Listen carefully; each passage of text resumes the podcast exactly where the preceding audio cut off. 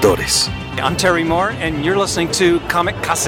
Artistas. Hi, this is John Romita Jr., and you're listening to the Kamikaze Podcast. Hi, this is Mike Mignola, and you're listening to Kamikaze. Hi, this is Eric Powell, creator of The Goon, and you're listening to Kamikaze.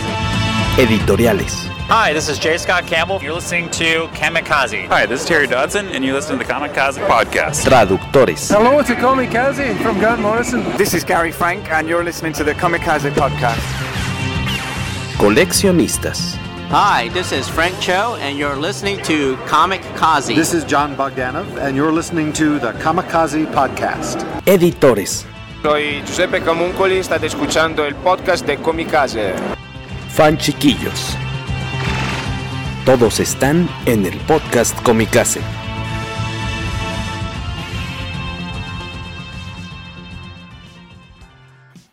Muy buenas noches, buenos días, buenas tardes, buenas noches, sobre todo buenas noches para quienes están ahorita en vivo en el canal de YouTube o en Twitch o en Facebook Live. Estamos en un episodio más del poderoso podcast Comicase, cada vez empezando más tarde, más tarde que nunca, pero bueno, ya estamos, muchas gracias.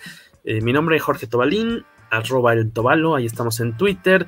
Como siempre le doy bienvenida a mis colegas comparsas Skywaco, que pudo llegar derrapando por suerte.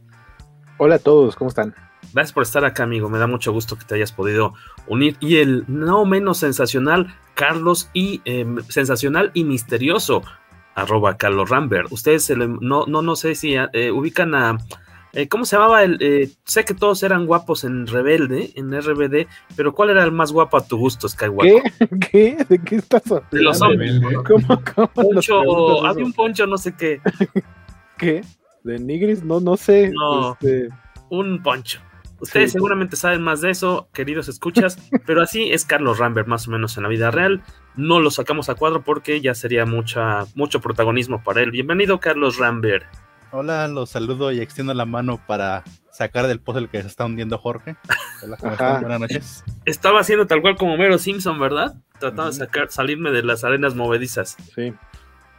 Y este, y estamos muy contentos porque hoy está, este, pues tenemos de invitadazo haciendo aquí un crossover que hace rato que no teníamos. Bueno, y aparte, él nos ha apoyado ya varias veces eh, colaborando en la versión escrita, en la edición impresa de, de Comicase. Desde las no tan lejanas tierras del café comiquero llega Carmix, bienvenido. ¿Qué tal, George? ¿Qué tal, Waco? Eh, Carlos, ¿qué tal? Un gustazo estar de nuevo aquí con ustedes. Eh, tenía ratito que no platicaba con ustedes, de hecho. Coincidíamos en diferentes programas, yo creo, pero padrísimo y muy, muy a gusto estar aquí con Comicase. Sí, tienes razón, por ahí nos ha tocado de repente coincidir en las en los en vivos de Panini, ¿no? Eh, de Panini, yo, efectivamente. Yo creo que un par de veces por ahí. Este, por favor, díganos cómo nos escuchamos y como, no como la. ¿Cuál es la que escuchas? ¿Se escucha chida la Z o cuál es la estación? Salvajemente grupera. Salvaje, ¿Nos escuchamos salvajemente gruperos o qué rollo? Quisiera saber cómo va a sonar como muy ególatra, pero fíjense que hoy mi compu no, no este, reconoce mis audífonos, entonces tal cual estoy hablando directo a la compu. Ustedes que están del otro lado de la pantalla, ya no le pregunto a los que nos estén escuchando después en, versión de audio. Bueno, también, ¿cómo se escucha mi voz? ¿Se escucha muy bien? ¿Tengo que proyectarla? ¿Se, se escucha? ¿Se escucha de sentón? ¿Qué pasó? No, no, más ah, o menos. Perdón, perdón. Aquí mis colegas me decían que no se escucha tan gacho. Yo nomás siento como que me tengo que acercar mucho a la pantalla para que registre. No, eh, bueno, suena, yo creo que suenas bien. De. Sí, sí, Muchas gracias.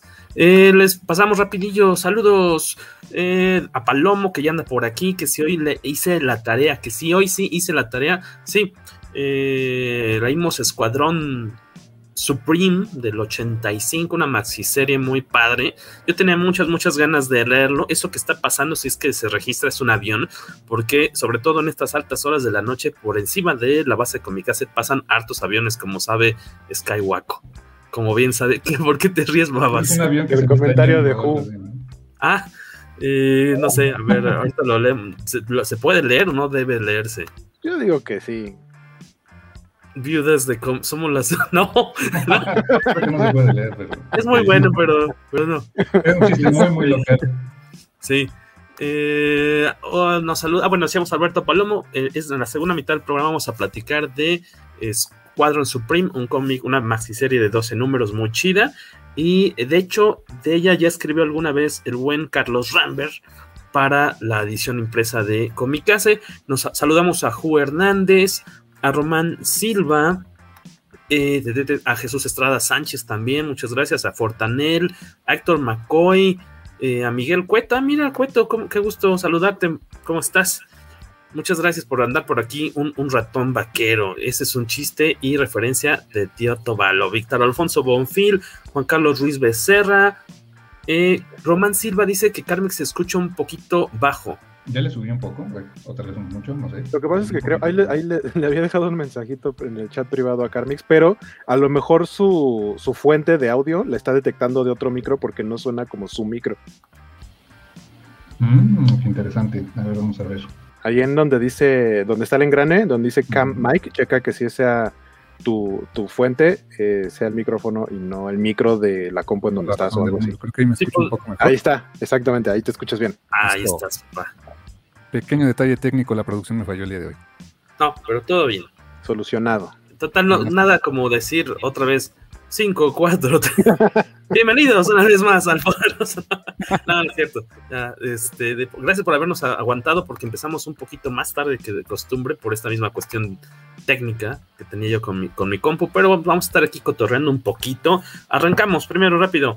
Eh, a inicios de hoy siendo miércoles, según yo debe haber sido a fines, el, fin, el fin de semana que acaba de pasar, por ahí se liberaron primero unas fotos de unas estatuas a escala 1 a 1 muy bonitas, eh, que se, no digamos que se filtraron, porque no eran como secretas, sino que lo que pasa es que ya estaban pues colocadas en cines, todo indica que de China, de eh, Venom y de Carnage. Unas esculturas padrísimas como las que luego se colocan en, en algunos cines aquí en México, y pues empezaron a dar la vuelta eh, por el mundo y que será como un par de días después más o menos, no sé si como respuesta o, o, o ya estaba calendarizado, pero salió el, el tráiler de, de, Venom, Leather Big Carnage, el, el, el tráiler más pues nuevo obviamente, porque esta película ya está a la vuelta de la esquina, ¿no? Sale en septiembre, algo así. Sí, efectivamente creo que sale en septiembre. Yo normalmente no veo los trailers, pero con tanta sequía de ir al cine, pues next best thing, ¿no? O sea, Lo que sea bueno. Sí, claro. Muy padre, muy padre, la verdad, ¿eh? Ya queríamos ver a Woody Harrelson ya en, en acción, ¿no? Que creo que sale, se va a jugar la película. Sale en noviembre. Porque, ah, noviembre, perdón. Ajá, el, el tráiler tal cual dice como de Thanksgiving. Entonces calcúlenle por ahí del fin de semana, del buen fin o algo así, por los 15, 20 de noviembre más o menos debe ser el estreno. Hay que preguntarle a nuestros amigos mexicanos. Ah, bueno, ya lo voy a dar. Ellos sí deben saber la fecha exacta en la que van. Pero ya no, no, no, no hago ese chiste porque enojo a mi amigo Guaco. Fin de semana no ¿Por qué? también, por cierto. Es que Jorge se enoja si la gente celebra el Thanksgiving. Sí, soy un Y cascarrabias. no, y no son estadounidenses. Exactamente. Eh, que, que, que, dice, preséntense, esa alineación está genial. Ahora sí detuve todo y puse alarma, dice Hu. Oye, pues muchas gracias. Hicimos el esfuerzo, hicimos, rompimos el cochinito y para ganar un poco de rating nos trajimos a la mitad del café comiquero. Digo, para que, para que menos suban 10 usuarios, ¿no? Que nos escuchen que decía una cosa muy simpática Carmix el otro día, que sí se siente gacho luego cuando uno libera episodio y dices, ya está, ya me pasé cuatro horas editando esta cosa y ya lo, lo monté, puse descripciones, lo monté a las plataformas, oigan, ya hay nuevo este episodio y nomás ves que lo retuitean tus compañeros de fórmula. Este, y Carmix decía así, pues yo también siento bien gacho, no sean malos, denos retweet. ¿Tú qué dices, Carmix? Sí, la verdad, está, pero, es triste. Es curioso que pones un momazo y de repente, bueno, o sea, así se van para arriba las, los, los compartidos y todo, ¿no? Pero sí. bueno, pero mira, lo padre es que vemos, bueno, al menos, eh, al menos yo veo que de repente las, pues las eh, estadísticas de los sitios de, de, donde se escucha el podcast, pues están bien, o sea, esa parte está padre, ¿no? Pero quizá el, uno esperaría como que el, el, que el post que pusiste en Facebook, en Twitter, tuviera más viralidad, pero eh, bueno, no siempre se puede. sí, exactamente. Este, Iván Ruiz dice que esas esculturas de venena y matanza están de lujo. Este, coincido contigo. Eh, ¿Tú qué tantas ganas de ver esta película, esta secuela tienes, Carlos Rambert? ¿O te da igual? Pues para que veas, esta vez sí me gustó el, el trailer. Porque lo que es Carnage está igualito al. Creo que es una buena traslación del cómic a, a la vida real. Incluso hasta los tonos como negros y rojos que tiene el personaje Yo, yo sí tengo muchas ganas de verlas ahora sí. Y eso que ni siquiera he visto la 1. ¿No has ah, visto la ¿no has visto? Ok. ¿Qué? Qué loco. Vela, bueno, a mí me, me hizo muy divertida. Creo que eh, las opiniones están divididas, pero. Está divertida. Ajá, es de esas películas que sabes que no es una buena película, pero es una película muy divertida. Es que tiene el humor negro y la, convivencia entre el simbionte y entre Venom, Venom y este Tom Hardy es muy graciosa. Chécatela, Carlos Rambert. Creo que no está ahorita en ninguna plataforma de las que tienes, me parece. Pero pues eso nunca te ha detenido, ¿verdad? Bueno, posiblemente la, la vea antes de ver la segunda parte. sí, yo, en Amazon Prime la película. Sí, sí, te lo recomiendo, Carlitos. Te, yo creo que te vas a divertir. Está bastante. Y creo que esta se ve. Y con, con Woody Harrison, que creo que. Creo que goza del cariño de, de, buena parte del fandom, ¿no? O sea, yo no ubico a alguien que diga, uy, chale, Woody Harrison, me la salto. Creo que no, ¿verdad? Creo que nos ganó hace mucho pues con las de Zombieland, obviamente, pero desde Natural Born Killers, este. ¿Cuál otro ubican que les guste de. Los blancos no saben saltar. Ese es de las que están en mi lista de, me, falta verlas, ¿eh? Con el, que, sorprende, ¿cómo es posible que no lo hayas visto? ¿Con Snipes? ¿Pero por qué? No, si yo soy malísimo para el básquet. Eh, no, pero ese es tu tipo de película, es noventera. Y tiene a Wesley Snipes. hay películas noventeras que no he visto. Yo, pensaría más bien que Guaco, que pensaba que Basquetera Feliz era un personaje del Príncipe el Rap, creería que él no la habría visto porque... No es un personaje, la basquetera es la canasta. Ah, es el objeto, la basquetera. Exactamente. Esa no te la sabías, Carmix. No.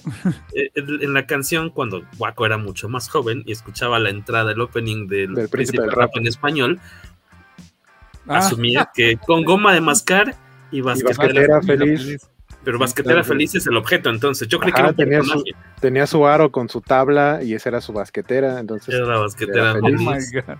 Está buenísimo. Que si Beto Calvo sigue exiliado, sigue huyendo de Hacienda hasta nuevo aviso, pero será bienvenido aquí cuando tenga ya todos sus trámites en, regla, con, mucho gusto. Curiosamente, yo lo escucho en todos los podcasts que bajo menos aquí. y sin problema, ahí, ahí da la cara. Y de bueno, es que los demás, los demás los, demás los graba para el extranjero. Exactamente. O, a lo mejor tiene peor rating que nosotros, entonces no hay bronca porque no lo ubican ahí, entonces tampoco. Este, pues estamos, bueno, yo sí me quedé con muchas ganas de ver esta, esta secuela. Estoy muy equivocado porque yo decía que era septiembre, ya nos dijo Waco que es eh, noviembre, entonces este, más bien la que viene en septiembre es Shang-Chi, más bien. Sí. Así viene en septiembre, que todavía no le hacen tanta promoción, pero esa espero pues, poder verla. Este, del 0 al 10, ¿qué tanta expectativa tienen por ver esta secuela? Para antes de cambiar de, tema. Carmix. Carlos Rambert, un 7. Yo un 8. Yo un 8 tranquilamente. Yo creo que va a ser una entretenida, padre. Este, no espero gran cosa. Pero lo que se vio en el tráiler, ver a Carnage y todo eso, verlos peleando, se ve, se ve padre. ¿eh? A Félix FZ eh, está decepcionado por, por Woods. Dice: En mi mente cuesta verlo como Cletus Cassidy. Yo creo que es un poco más grande de edad. Bueno, va como 25 años o 30 más grande de lo que lo hemos visto en los cómics originales. Pero este, pues yo creo que lo poco que se ve en, en el trailer me gustó bastante. Y fíjense por ahí en, otros chismes comiqueros de la semana, no sé si ustedes vieron esta onda, porque fue eh, en Estados Unidos ya creo que tenía un par de días que se había empezado a rondar la noticia de que hubo un cambio ahí en el cast de una serie de Disney Plus que pues de cierta forma tiene que ver con, con, los superiores mexicanos. ¿Por qué? Porque era la serie de live action en la que iba a participar Blue Demon, que si no me equivoco la gran noticia se dio en marzo en algún momento de, marzo dicen, va a tener Blue Demon, una, una, serie de Disney en la que es el coprotagonista y es el, es el tío, si no me equivoco, de una chavita que es superheroína y está como siguiendo los pasos de su tío, que era un, no sé si ya era un héroe retirado, que es Blue Demon Jr. Y resulta que, este, pues, eh, hace pocos, pocos días y me tocó ver la noticia ayer en la noche en un sitio de, de lucha libre americano, pues resulta que Disney Plus ya sacó así su comunicado de de pues no, este ya no va a ser Blue Demon Jr., se cambia incluso el nombre del, del programa, también el, el, atuendo de la chica protagonista, que la máscara estaba en cierta forma inspirada en el, en el antifaz, esta parte de, de la máscara de Blue Demon Jr. también cambia, ahora se va a llamar eh, eh, Ultraviolet and Blue eh, and, Blue, and Black Scorpion, perdón, Ultraviolet and Black Scorpion, que comenzó producción en febrero de 2020.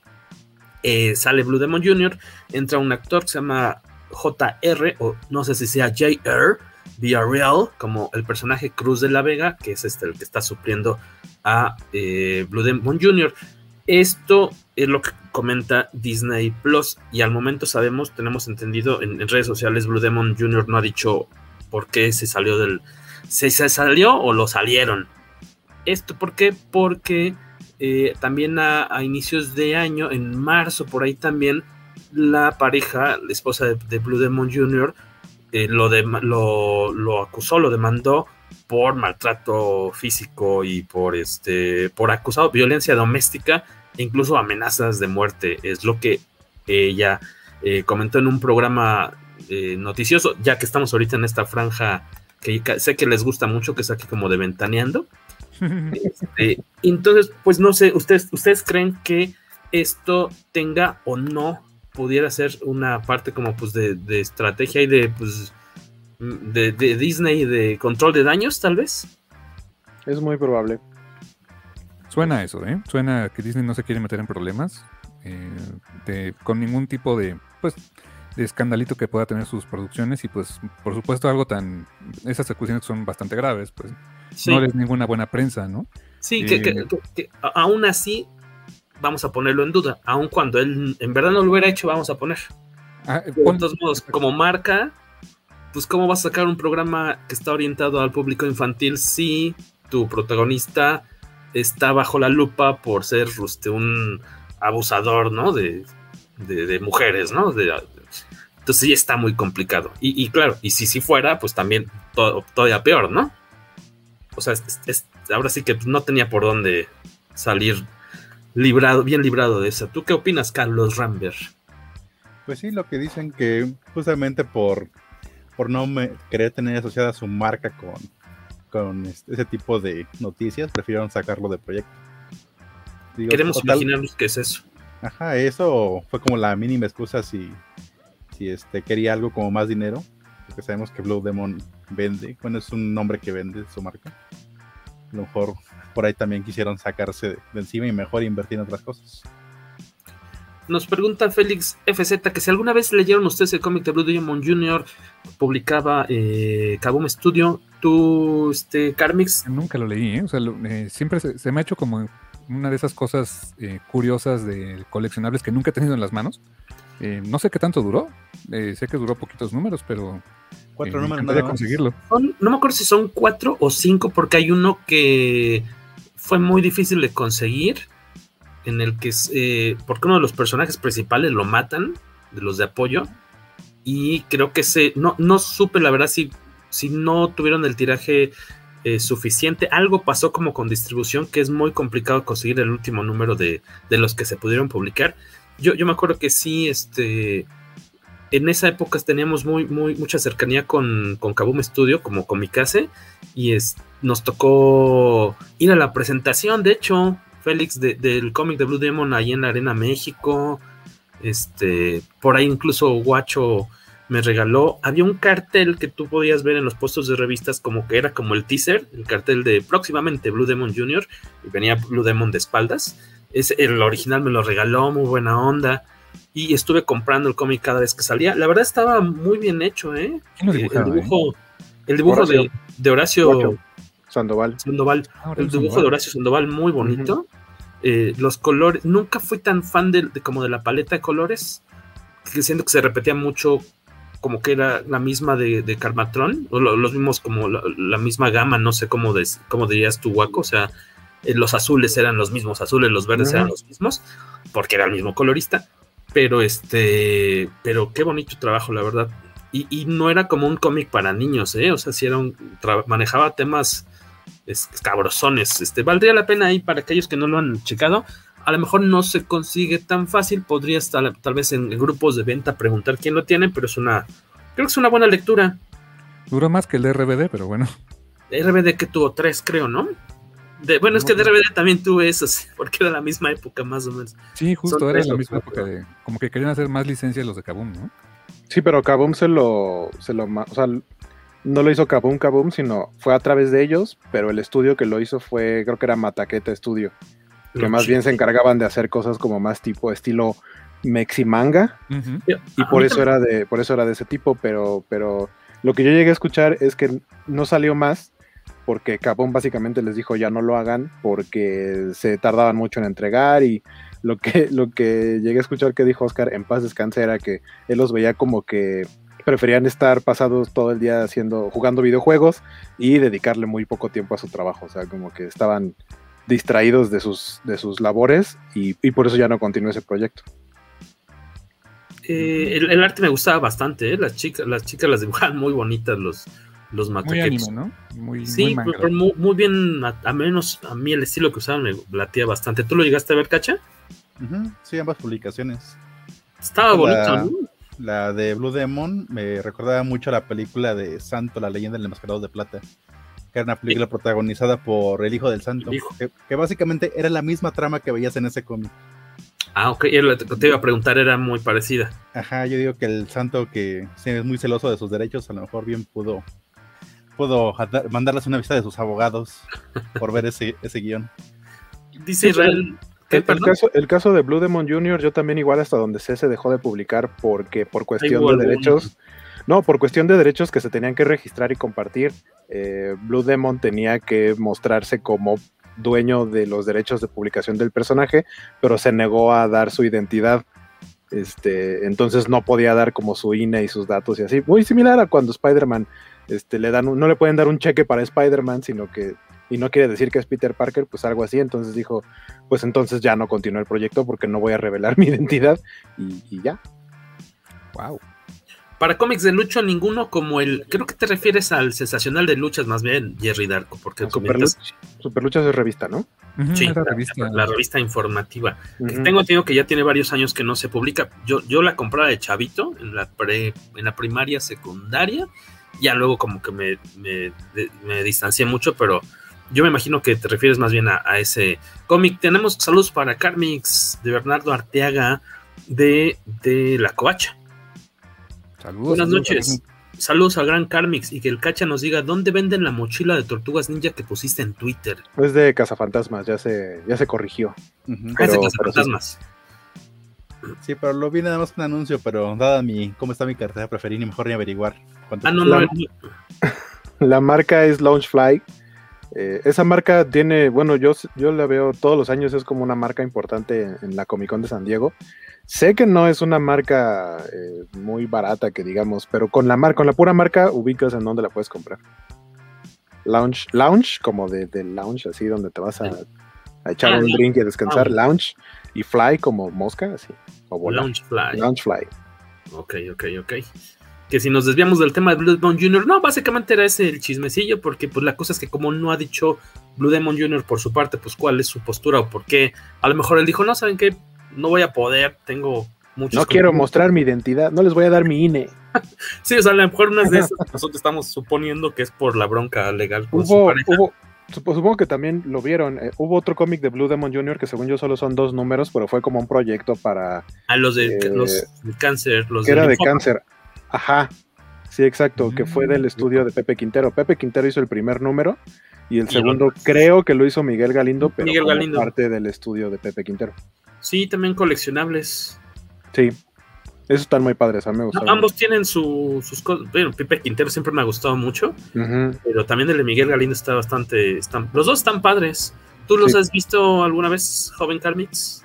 Sí los llegué a ver, nunca los he podido conseguir así para comprarlos, porque los cuando lo hice en grupos de Facebook están caritos, pero sí, es, sí ah, están... Sí, porque aparte, aparte, según yo, esos no estaban a la venta, o sea, esos los obsequiaban en algún lado. Ajá, eran y, gratis. Y, por lo mismo, o sea, el tiraje no debe ser tan alto. Yo me acuerdo que uno lo tengo probablemente en algún evento o algo así, me lo regaló Pepe, y el segundo lo encontré en un tianguis, así de, los cómics de, de viejo. Ahí lo tenían y yo, ese se parece al que ya tenía y ya vi que era igual y de esas cosas que encuentras. ¿Cuánto? 15 pesos. Árale, pues me lo llevo. ¿Qué tal el cómic de Místico? Nos pregunta Ben Ruiz. De ese a mí me encantaban las portadas, en su mayoría de Basaldúa y luego fueron de, Iván.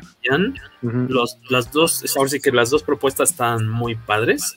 en lo personal creo que lo que más me gustaba era el, el, arte de portada. Ese no lo compraba religiosamente, el de Místico compré muy poquitos y el que sí compraba en su momento era el del Hijo del Santo, ¿qué se llama? La leyenda de plata.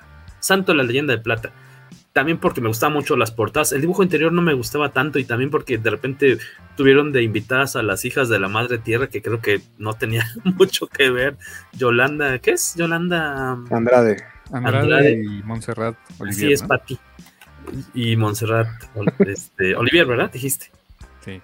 Este, sí, de repente así como que, ah, mm, no, no soy fan, pero las portadas de repente sí están muy, muy padres, porque igual eran de Basaldúa con Santillán. Ninguno como el Chiva Fighter, ese sí no lo tengo, Luis Juárez.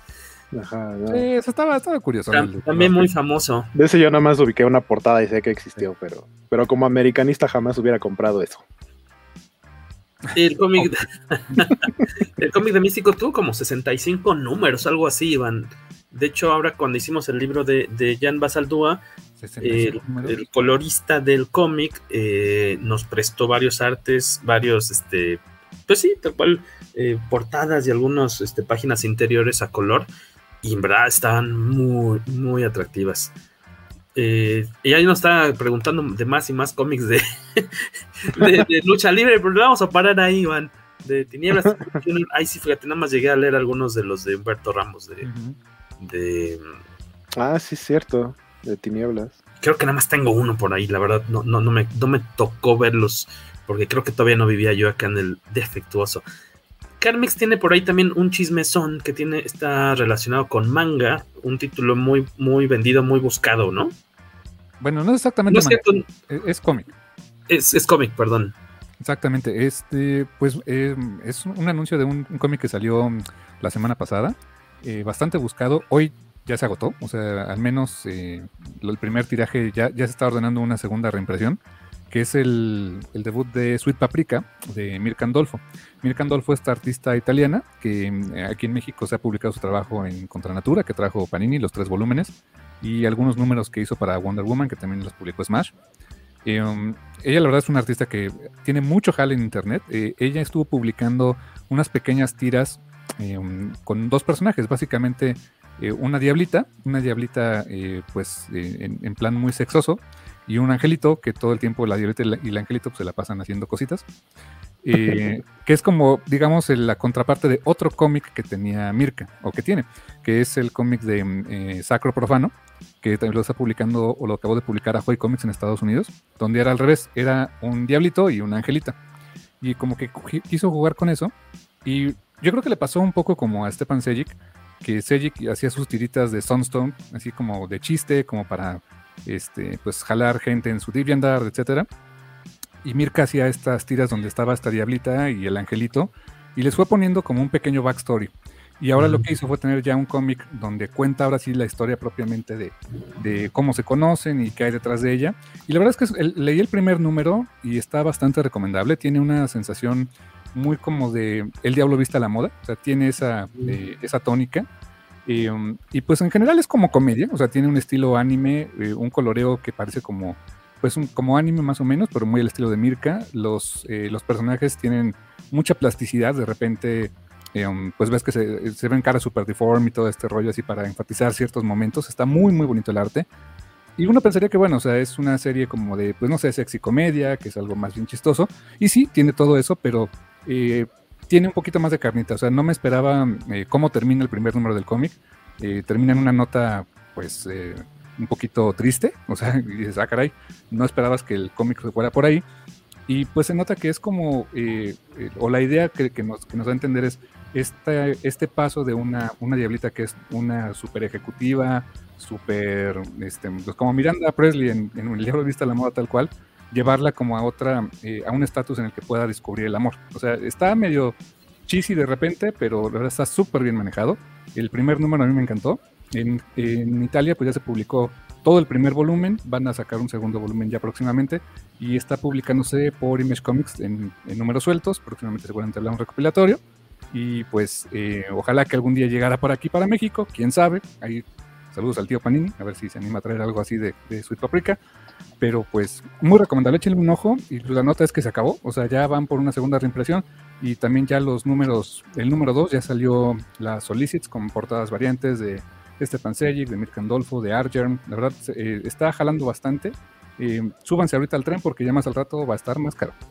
¿Dónde lo conseguiste? Yo lo leí digital, lo leí digital en Comixology. ¿Qué editorial lo publica? Perdón, no puse atención en eso. ¿Cómo? Image Comics. Ah, es de Image. Ok.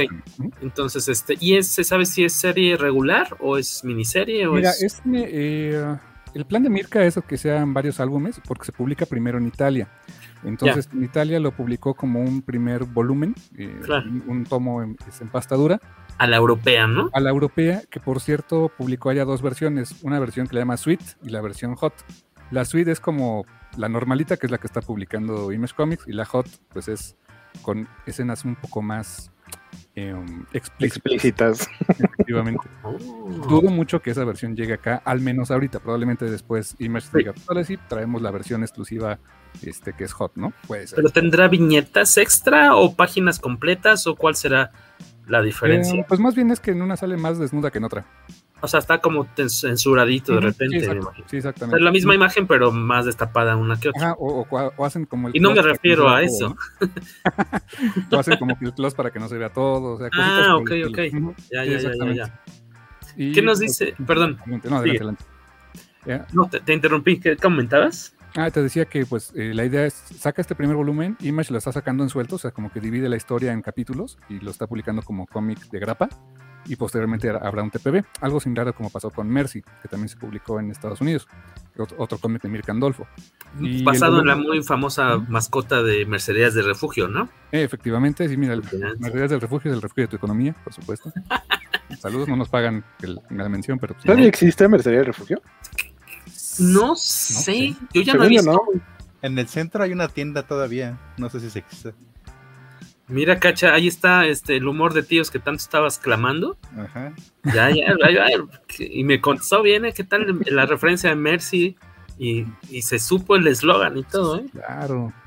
Pero ya, bueno, Mercedes Refugio vendía antes juguetes también, ¿no? Sí, claro, yo ahí trabajé una Navidad que nos asaltaron el 6 de enero, de hecho llegaron a asaltar en la de Félix Cuevas Llegaron como a las 4 de la mañana con pistolas a llevárselo de la caja de esa noche de, Día de Reyes. Ahí me compraron mis tortugas ninja. ¿Te compraron tus tortugas ninja en ese? ah, en una mercería. en una mercería de refugio. Pero no era solo juguetería, o sea, eh, no, era juguetería, por ejemplo, esa era juguetería arriba y mercería debajo. Ajá. Ah, yo siempre lo ubiqué nada más como que vendían juguetes. Bien surtida. Había una muy padre afuera de Metro Polanco. No sé si existe. Esa podría ser una buena referencia. Este, si, si ustedes por ahí andan en Metro Polanco, ¿todavía existe la Mercedes Refugio de afuera de Metro Polanco? Ustedes que andan de pata de ¿eh? perro. Yo creo que no, pero era grandecita. No, según yo ya la cerraron. Digo, qué triste porque era una marca padre. Este, ¿y qué nos dice Guaco? Guaco, ¿qué nos dice Israel Jerry Dark Ortiz? ¿Qué nos dice Guaco? Guaco. Eh, dice, siempre creí que el nombre era, era hombre, Mirk Andolfo, hasta que vi que era Mirka. Sí, muy talentosa. Y Bernardo suma ahí el comentario que dice el. De Mirka Andolfo está bien bueno Mercy, también publicado por Image. Ojalá que también lo traiga para anime. Y que traigan la versión hot de la edición Golden Choice de las 12 de la noche al Borta Palomo. Golden Choice hace mucho que no tengo acceso a cable, pero Golden Choice todavía saca películas cachichurris en horarios así como raros. El cachichurris. Cachichurris. Sí, esta sí debería ser short cada vez que alguien diga una palabra de tío. es que era raro, porque uno pensaría que, el día fuerte para las películas cachichurris del Golden Choice debería ser invento un viernes, sábado en la noche. Pero es que según es diario. O sea, no sé si todavía pase porque ya no veo la tele. Pero no, podrías poner la tele a esa hora y había otra cosa así aburridísima. Decías, regresen. esos bastardos me engañaron. Pero según yo, Golden Choice era esa programación más bien en horario, no por día, era diario. O sea, si fuera miércoles o domingo, daba igual y sí estaba. Sí. Eh, que sí, que Carlos tiene razón, dice, aún existe la mercería del refugio. Wow. y aquí ya dice, me gusta más cuando es mercería arriba y juguetería abajo, guiño, guiño. Esa es la versión hot del programa, por El buen Aldo Iván Espinosa Aldo Iván Valdés Espinosa, el poeta del cómic, que hace mucho que no escribe para Comicase y era mi articulista favorito y me rompió el corazón. Bueno, bueno, pero también hace cuánto mucho no salió, bueno, hace cuánto salió la última Comicase. Pero antes de eso, porque ya está persiguiendo su carrera de, de, de, poeta, dice que la Mercería de Polanco ya tampoco existe. Uh, qué triste, amigo. Aunque por su lado Alberto Palomo dice que confirma, aún sigue. Bueno, ¿cuál sí sigue? ¿Cuál no sigue? No, no, no, pero, pero a lo mejor en algún otro lado, o sea, la de Polanco ya no, pero a lo mejor alguna otra sucursal todavía existe.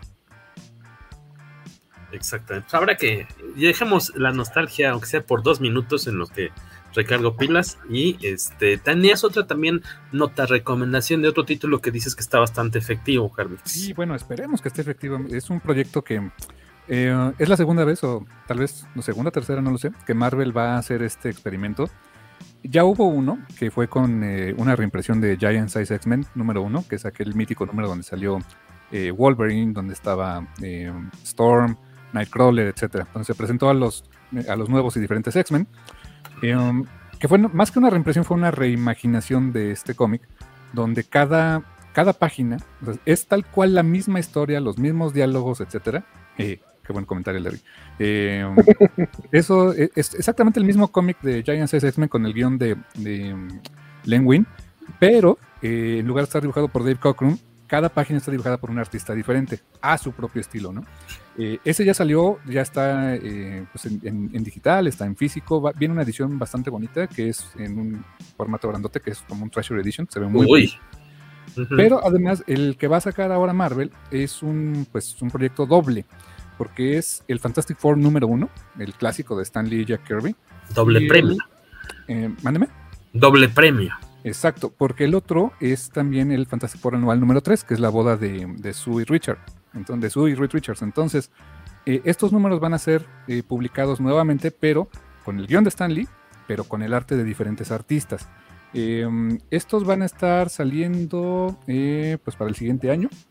Y por acá tenía, si no me falla el gato, quiénes eran los dibujantes, que creo que me está fallando un poquito aquí mi, fuente, pero eh, eh, entre ellos están, pues bueno, hay gente, hay artistas eh, muy clásicos como Neil Adams, por ejemplo, está de, va a estar de repente por ahí Pepe Larraz, está también Steve McNiven, es una de las portadas, en fin, o sea, es un como un conglomerado de artistas la verdad bastante interesante. Son, eh, son varios artistas porque es uno por cada una de las páginas de estos especiales.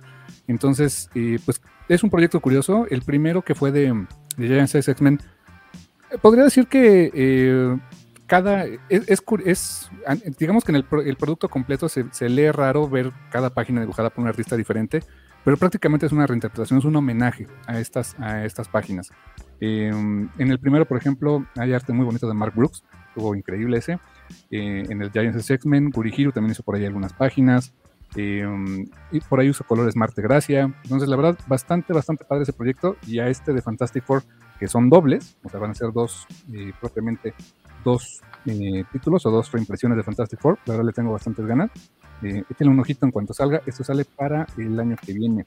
Y bueno, rapidísimo, los artistas son bastantes. Es entre los nombres más conocidos está Adam Hughes, está ese que te gusta a ti, este mi buen George, eh, Brian Hitch, Cafu, Carlos Pacheco, eh, Chris Sprouse, por ejemplo, Daniel Warren Johnson, que me encanta su arte, eh, David Lapham, Elsa Charretier, Erika Durso, Greg Land, que no me gusta nada, John Cassidy, John Romita Jr., va a estar también Lenny Francis Yu, Leonard Kirk, Luciano Vecchio, Marco Checheto, Mike Allred, Mike del Mundo, Neil Adams, Nick Plain, eh, Olivier Coapel, como dicen por acá, eh, Rod Reis, o Reis, más bien dicho, Ron Friends, eh, Stefano Caselli, Steve Epting, Salvador La Roca, Jorge Fornés, el Walt Simonson y Terry Dodson y también Mark Bagley, entre otros nombres más que van a estar involucrados en este proyecto. La verdad va a estar bastante, bastante chido. Échenle un ojito en cuanto salga. Eso sale para bueno, la van a poder pedir a partir de noviembre, es cuando salen los solicits, eso estaría saliendo por ahí del mes de enero o febrero del año que viene. vamos a buen tiempo para que lo anoten en su calendario y no se les pase y tengan esto, porque pues, tiene mucho valor coleccionable, ¿no? O sea, es un, un Dream Team reinterpretando una historia, bueno, dos historias clásicas y pues una de esas con un poquito de suerte, si, si en el futuro se reactiva la onda de las convenciones o existen nuevas convenciones de cómics, pues puedes ir juntando las firmas, ¿no? O, si tienes oportunidad de ir a otro lado a, convenciones en Sudamérica, en Norteamérica, pues también es un, artículo que me, imagino muy bonito como para ir juntando ahí las, las, las, firmas. Que si ya platicamos del Free Comic Book Day, dice Harry Sen, que eh, ahora es este el 14 de agosto, si no me equivoco. Ajá. Ya está la vuelta. Celebrando 20 años del Free Comic Book 20 años del Free Comic Book Day, señores. Este, por ahí estaba la lista de los cómics. Ustedes participan normalmente como consumidores en el Free Comic Book Day, eran de los que les gusta, y ustedes también que nos están escuchando, eh, que nos están viendo ahorita, sobre todo en vivo, ustedes suelen ir a, ahora sí que a la peregrinación de las siete casas, como en jueves, ¿es en jueves o en viernes santo? Este, van a, las siete casas, a las siete casas comiqueras a ver qué consiguen de, cómics o, no lo hacen normalmente. Platíquenos un poquito ustedes del otro lado. Y, acá, de, en, ahora sí que en, el equipo de casa, Carmix, ¿tú vas a más de una tienda de cómics en Free Comic Book Day? Mm, no, normalmente nada más voy a una. O sea, regularmente la que me queda más cerca, que es Fantástico Satélite. Saludos. Ahí junto a las suavicremas. Exactamente, a las torres de satélite suavicremas. Ah, ok, bueno, sí, también sí se parecen. Eh, sí, normalmente voy a hacer nada más. Eh, si acaso me daba tiempo de ir de repente a, eh, a la extinta de Comixado, alguna vez fui, pero normalmente voy a una. Y casi siempre, pues, los títulos más, pues, más pedidos no los alcanzo, pero siempre encuentro algo padre. O sea, siempre hay algo en los Silver, por ejemplo, que está, que está, está interesante. ¿Ustedes, Guaco, Carlos? Yo normalmente no, o sea, tanto como peregrinación, creo que solamente llegué a hacer en un par de ocasiones, pero también he tenido como la fortuna de que en, en Decomixado justamente me llegaron a invitar en un par de ocasiones porque mm.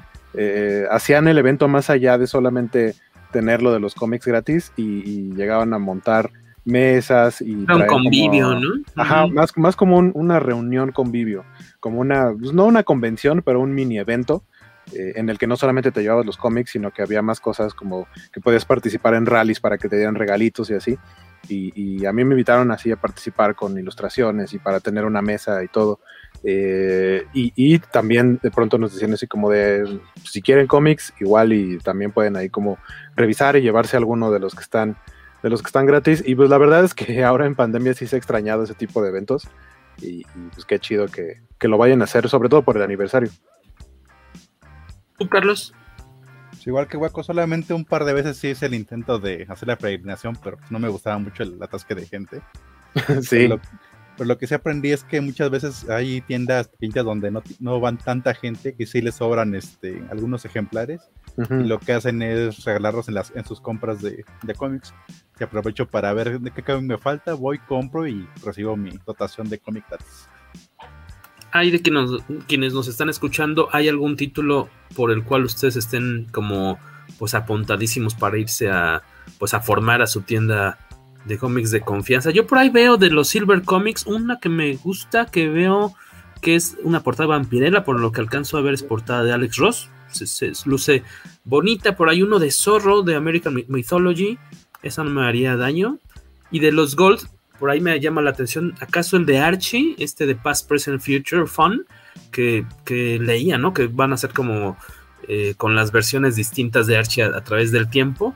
Y podría ser tal vez el de Blade Runner de Titan Comics, un, one shot. Esos son los que así de, de bote pronto picándole aquí a la página de freecomicbookday.com eh, son los que se me llegan a antojar porque también está e, es que es este Golden, Gold, Silver y 6 Bronze, ¿verdad? Creo.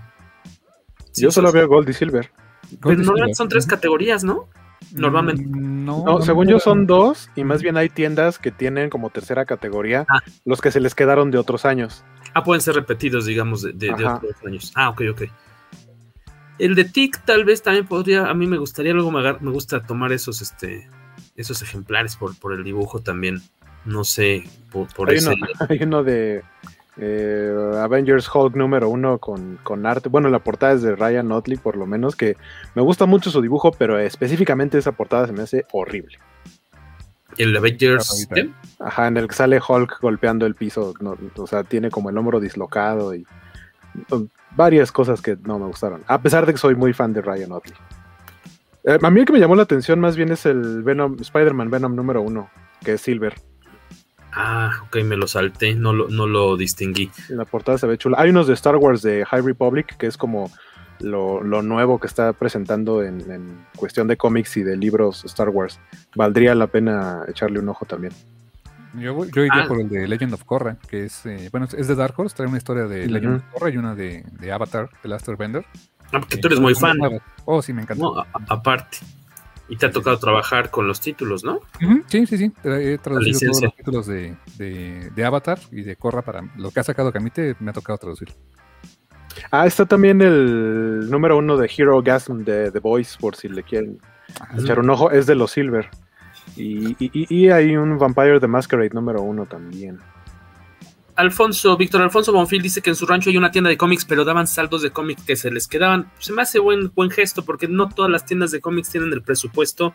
Porque tal cual, nosotros como usuarios, bueno, no me gusta usuarios, como consumidores fans, eh, visitantes de las tiendas, pues nos los dan gratis casi siempre los cómics, o tal vez limitados, en algunos casos restringido a la compra. Ajá. Eh, pero a ellos les cuesta. Pero a, lo, a, a, las, a, las, tiendas de cómics no se los dan gratis, les cuestan poquito, digamos, pero pues tienen que pedir un chorro, ¿sí?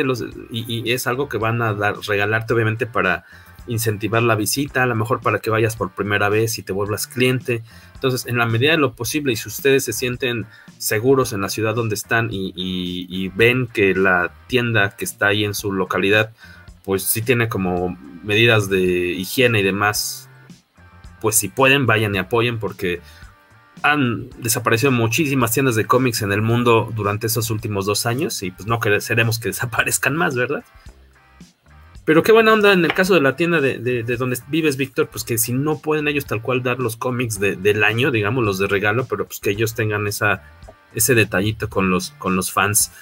A su vez, Bernardo es de los que va a Fantástico. Dice, he ido últimamente, los dos últimos años, aquí solo hay un Fantástico, pero aprovecho y compro al menos una cosita más. ¿Qué es la idea? Sí, Rodrigo sí. Paz le guarda sus fantásticos títulos por ser suscriptor. El buen Harrison, amigo, yo se llegué a ver, a ir a varias tiendas a buscar cómics. Ahora creo nada más dos tiendas entran al Free Comic Book Day aquí en, en DF. Yo me imagino que sería Fantástico y Comics México. Uh -huh. No sé si hay otra tienda con local establecido que digas que, que y con ese tipo de mercado, por ejemplo, está Global Comics, pero es más como orientado a cómic europeo. Ellos no, no, no, no me imagino que le estén entrando. Ellos hacen algo similar, fíjate, sí tienen Free Comic Book Day, pero lo, lo, que les gusta a ellos hacer cuando se puede es regalar cómics mexicanos. Entonces también anótenlo en su, en su lista si tienen oportunidad.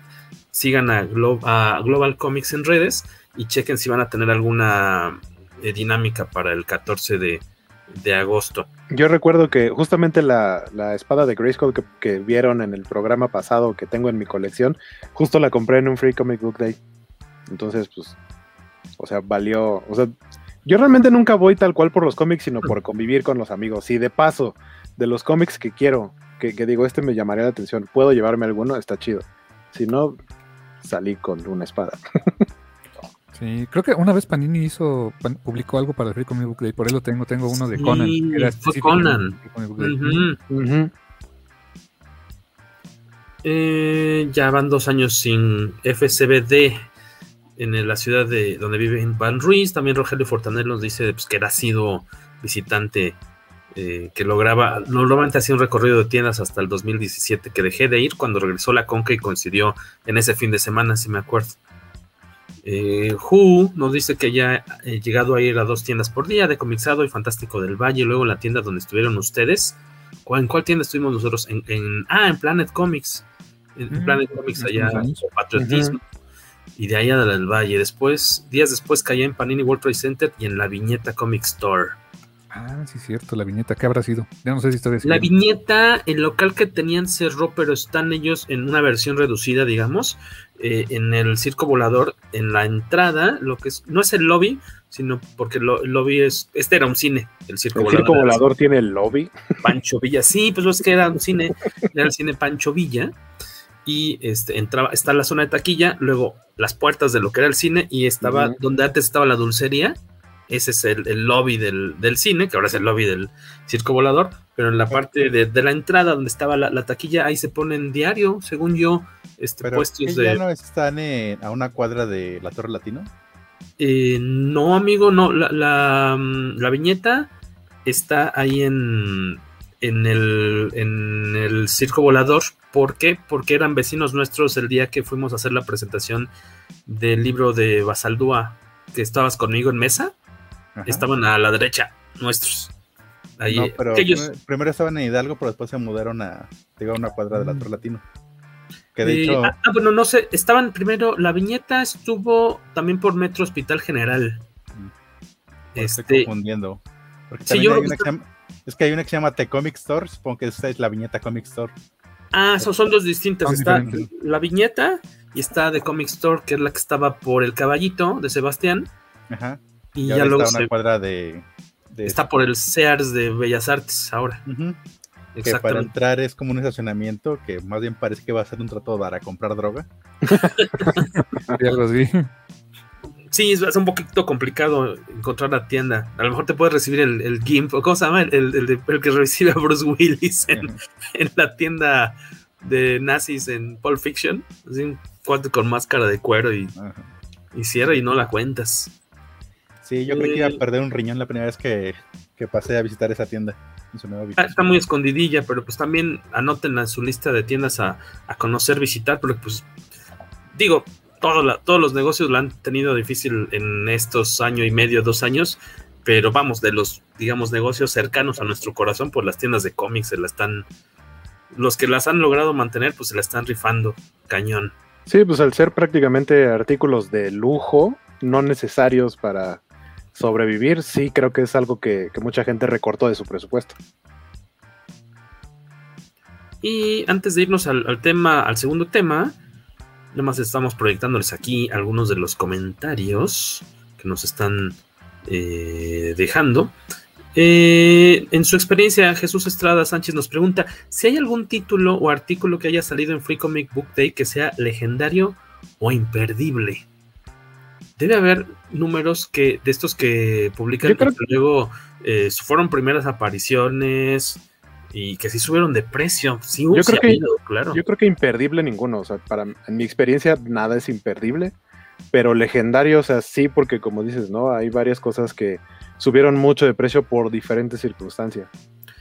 Ay, ¿cuál fue? Yo me acuerdo, hay uno de hace como tres años que no me acuerdo si era de DC. Alguien que por ahí se acuerde, pero sí ha habido números de Free Comic Book Day que después, este, que ya lo ves en tu casa y dices, híjole, este sí lo puedo meter a la gaticueva y me saco unos pacholares, ¿eh? Acuerdo que uno de Attack of Titan, ¿no? Que este. Uno de sí, Attack of Titan. On Titan. Ujú. Sí, E- esa también sería una- que no era también uno de Free Comic Book Day, uno donde eh, creo que la primera aparición de la Capitana Marvel ya como capitana. No me, Ese no me recuerdes eso. Que afortunado Ese es que lo tenga porque, uno que porque lo puede no- vender en un barote. Exacto. Sí. Que muchos se han reimpreso, ¿eh? O sea, por ejemplo, me acuerdo que fue, eh, eh, fue muy buscado.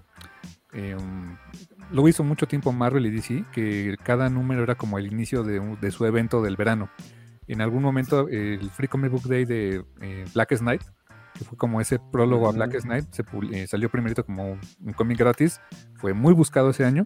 Y hoy prácticamente todos los TPBs pues reimprimen esa misma historia porque ya es esencial, ¿no? Pasó con Infinity, que era una serie de Jonathan Hickman, también lo, lo publicaron como parte del Free Comic Book Day. O sea, sí se vuelven de repente como coleccionables por ser la primera edición, pero como que pasa un poquito la moda de dicho evento y, y- y baja, ¿no? Baja un poco. El, el- el artículo más raro o más curioso que tengo de un Free Comic Book Day fue un hardcover, o sea, fue una vez que a, Ar- a Arcaya, cuando todavía El era de Arcaya. De Mouseguard, exactamente. era un- Impresionante, ¿no? Ajá, y dije, y gratis, pues órale, o sea, sí estaba Sí. Un- Unos ocho años, yo creo, siete años, ¿no? Sí, más o menos, exactamente. Yo- Traía varias historias y Mouseguard, que pues es, es Sí, impresionante la, o sea, la lana que le metieron a ese cómic para regalártelo, ¿no? O sea, dárselo muy barato a las tiendas de cómics para que ya lo pudieran regalar y era una chulada de, de tomito pasta dura, ¿no? Sí, sí, sí. Ya, ya llovió, pero sí, cañón. Eh, yo creo que es de lo más bonito que me ha tocado sacar de, de, un Free Comic Book Day, sin duda. Oh, sí. Secret Wars el número 0 y Civil War 2 el número 0, nos dice Edel Olivera. Muchas gracias, Edel. Creo que esos yo los tengo. Creo. A checar, a checar. Oye, oye, nos preguntaba, bueno, puso sí. Rodrigo Díaz sobre que él tiene una, igual una, rep, una réplica de la espada de Grayskull uno a uno. Me compré con un, en la mole con un chavo que las fabrica. Lo malo es que le perdí la pista. ¿No será Chucho Rojas? Debe ser Chucho Rojas, su, su marca, la de Red, Red Monster. Red Monster. Búscate Red Monster en Instagram. En Instagram está como ¿Sí? Red Monster Crew. Crew, Crew de C-R-E-W. O si no, en Facebook, eh, Rodrigo Díaz búscate a Chucho Rojas o a Red Monster y ellos son los que han hecho en meses recientes uh -huh. pues réplicas muy locochonas así como de tirajes pequeños una de hecho Lyoko de la covacha él se compró la espada de Grayskull esta como metalizada hermosa que salió hace ah no perdón era la de la de Thundercats la del uh -huh. Lion o Leono para los mexas este impresionante Leono, no Leono. Leono se veía impresionante en las fotos eh pero deben, deben ser ellos, Rodrigo, muy probablemente.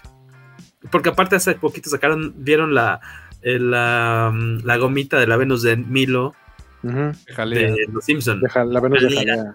Estaba padrísima con su capelito y todo. Hacen cosas muy, muy locochonas, no las pueden hacer a gran escala porque pues, les cae el aparatote legal. Es más como para, si hacen 15, 20 y ya luego no las vuelven a hacer, pero hay rastrearlos. Hacen, yo, yeah, yo quería... Yo quiero una figura de Speedy Ceviche de los gatos samurai, y pero sí. me dolía Oye. la cartera, la neta. Digo, no, no son precios, este. Ajá, son coleccionables. No eh, son precio no, pacto. No baratos, pero valen muchísimo la pena. Son Están muy impresionantes. Precio pacto. Uh -huh. Ahí va la segunda de la noche con su manita de precio pacto. Ajá. Ahora expliquen qué es eso. Precio pacto. en los no sé qué es eso. Literal, en los 80, pues era una iniciativa según del gobierno, para según que los artículos costaran menos. Suena medio populista el asunto. Eh, Hagan de cuenta como si que quisiéramos bajar el gas. Por ejemplo. Anunciara un, que el gobierno va a vender su propio gas para que bajen los precios. Y los, los cómics, me acuerdo mucho, los cómics de novedades, por ejemplo, este, del Hombre Araña, tenían arribita decía precio, no sé, 500 pesos de aquel tiempo, hablamos de 5 pesos o 50 centavos de hoy y, y tach, estaba tachado y abajo decía precio pacto 480, o sea, tampoco era un descuentazo, pero cada artículo tenía su precio normal y el precio pacto. Creo haber visto algunos ejemplares con eso, nunca lo había entendido hasta ahora. Yo, yo los ubico porque de niño era lo que en tus cómics, yo los de Beat chiquitos, uh -huh, los uh -huh. de Batman, uh -huh. Superman, de cajón, en una buena, no sé cuánto tiempo fue, yo creo, me imagino que por lo menos un año, no sé, este, tenían en la parte del precio el, el, precio pacto, entonces te queda pegado, clavado para los... Y para los 90 creo que ya se acabó, o sea, el 91, 92 creo que ya se acabó el pacto, creo que salió Salinas y se acabó el pacto, algo así, ¿no? no ahora de, venían de... dos precios, el normal y el nuevos pesos. Nuevos pesos. Ajá, sí, sí, sí ya nada más para cerrar con lo de los coleccionables estos de, de Red Monster, la verdad que están muy bonitos, échales un ojo. Seguramente si llegaron a ir a Unboxing Toy Convention o a la mole en años recientes, llegaron a ver estas, este, pues, réplicas, estatuas uno a uno, uh -huh. un Spawn muy bonito, que era como el He-Man, Hellboy, este, un, un el Hellboy estaba impresionante, una Danger Girl, estaba esta, eh, ¿cómo se Sidney Savage Sidney Savage, de Danger Girl. ¿Un qué decías, Waco? ¿Qué más también? No, un Rafael. Un Rafael, el He-Man, un Battle Cat, este, el Rafael, eh, este, ¿cómo se llama? Rayo de Plata. Un todos. Esos, todos los hacen ellos, un Rafael. Todos los hacen ellos, porque aparte ese estudio hace muchas cosas para Disney y Disney, que me corrigieron por ahí, Disney. Y este. Ah, aquí en México puedes decir Disney. Disney Plus. Vale. Y, un Deadpool, unos Deadpool muy padres que estaban en una bomba, que estaban en los Cinépolis Cinemex, casi tamaño real, que está como, ya sabes, como hija, hija, y como toro mecánico. Hacen muchas piezas para, para Disney, luego para Liverpool o para Palacio de Hierro, unas réplicas así grandotas de los Stormtroopers y demás.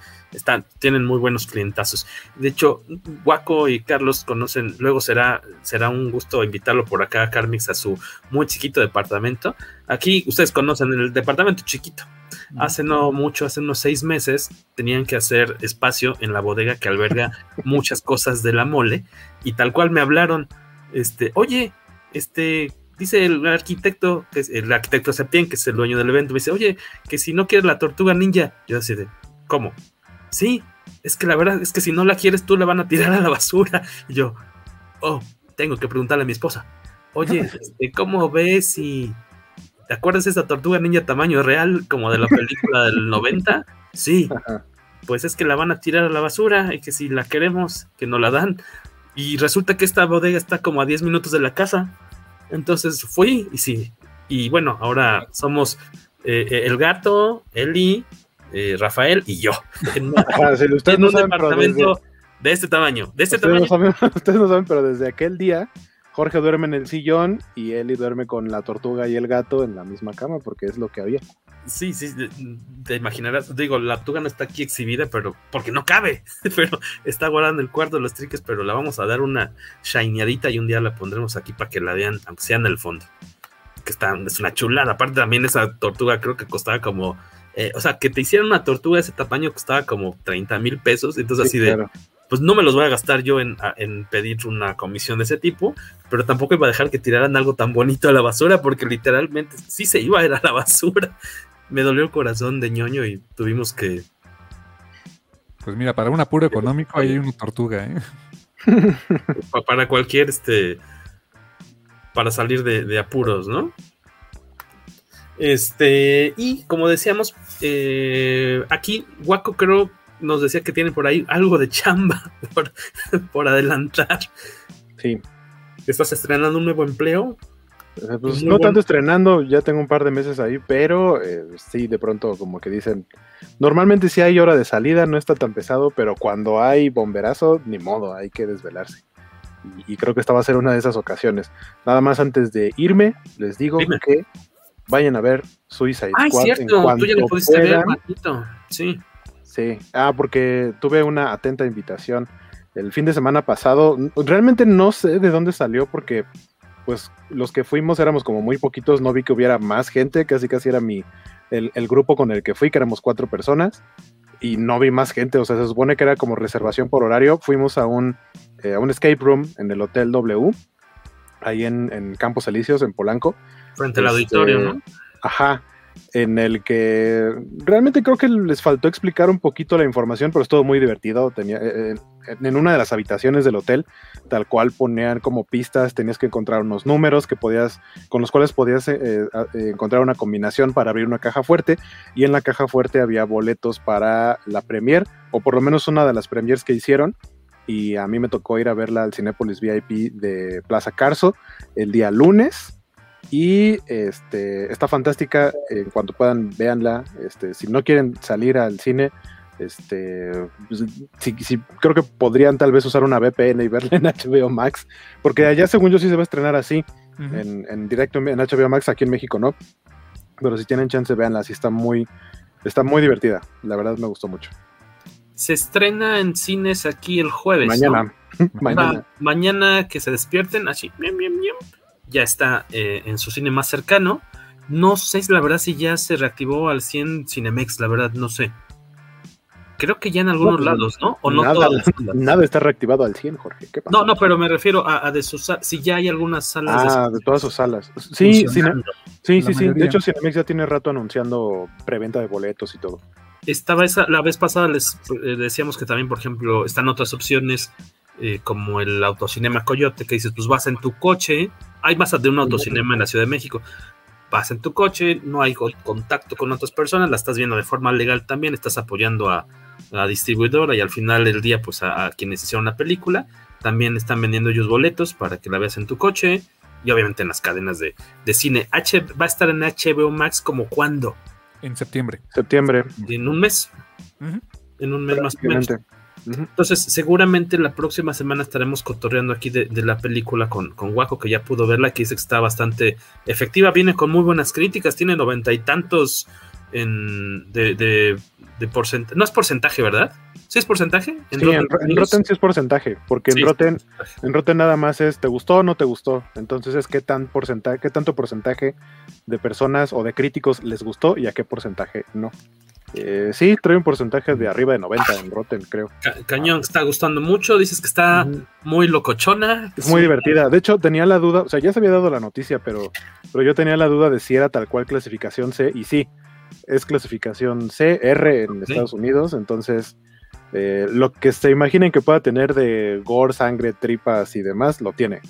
Y, y, que aparte es como, como algo de lo que ha tenido en algunas de sus películas James Gunn, como en Super o como en. Ay, ¿Cómo se llama? Donde sale Michael Rooker, que es de extraterrestres.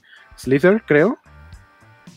No, no la he visto. No la vi, la verdad. ¿eh? Es de las primeritas de James Gunn también, con efectos chafísimas. O sea, no tan malos para su época, pero que ahorita se ven chafísimas. Con este. Ah, esta Guardianes de la Galaxia. Sale Michael Rooker y extraterrestres. No, no, no, no, no, esa no. Este no, eh, esta, esta, Elizabeth Banks es la protagonista con Michael Rooker. Se, la hace de su esposo y a él como que lo infecta un parásito y se vuelve un monstruo horrible. Eh, no me acuerdo cómo se llama en español, pero se llama Slither y es como de gusanos aliens o algo así. Que también es muy, muy gore violenta. O sea, eh, creo que aquí le dijeron a James Gunn, haz lo que quieras y, y está bastante chido. Entonces, si quieren ver gore, recuerden está Suicide Squad. ¿Tú quieres? Mañana. ¿Se te antoja? Sí, te, te vas a comer esa torta, cómetela con pato pascual. Si te gusta la asesina. es que aquí somos muy fans, Carmix, de los comerciales de Pato Pascual. Sí, claro. unos, pues eran una joya. Breve, bravo, Pato Pascual. Este, hoy sale muy bien, ¿eh? ¿Quién prefieren, ver Gore o ver Guardians of the Galaxy? Miren, los que sí pueden salir al cine o quieren salir al cine van a ver Gore. Y los que no, no quieren, no pueden ahorita, pues van a ver Guardians of the Galaxy en claro. su casa, en la comodidad de su sala, ¿no? Este, que ya les recordamos comprar sus entradas, Bernardo Orteaga, pues. Dice, vamos con cuidado, ahora sí. Dice, que... dice Félix, buena noche y que se haga breve la labor. Ojalá que sí, muchas gracias, Félix. Y gracias por andar por acá. En distintos medios, porque supongo que es el mismo Félix FZ de YouTube. De debe ser el mismo Félix. Dice del mi clon buster favorito, ya le hice el encargo de la de Suicide Squad. Miren, no los juzgamos porque estamos en pandemia. Así que. Yo me tendré que esperar a que esté en HBO Max o sacar la VPN, porque si no.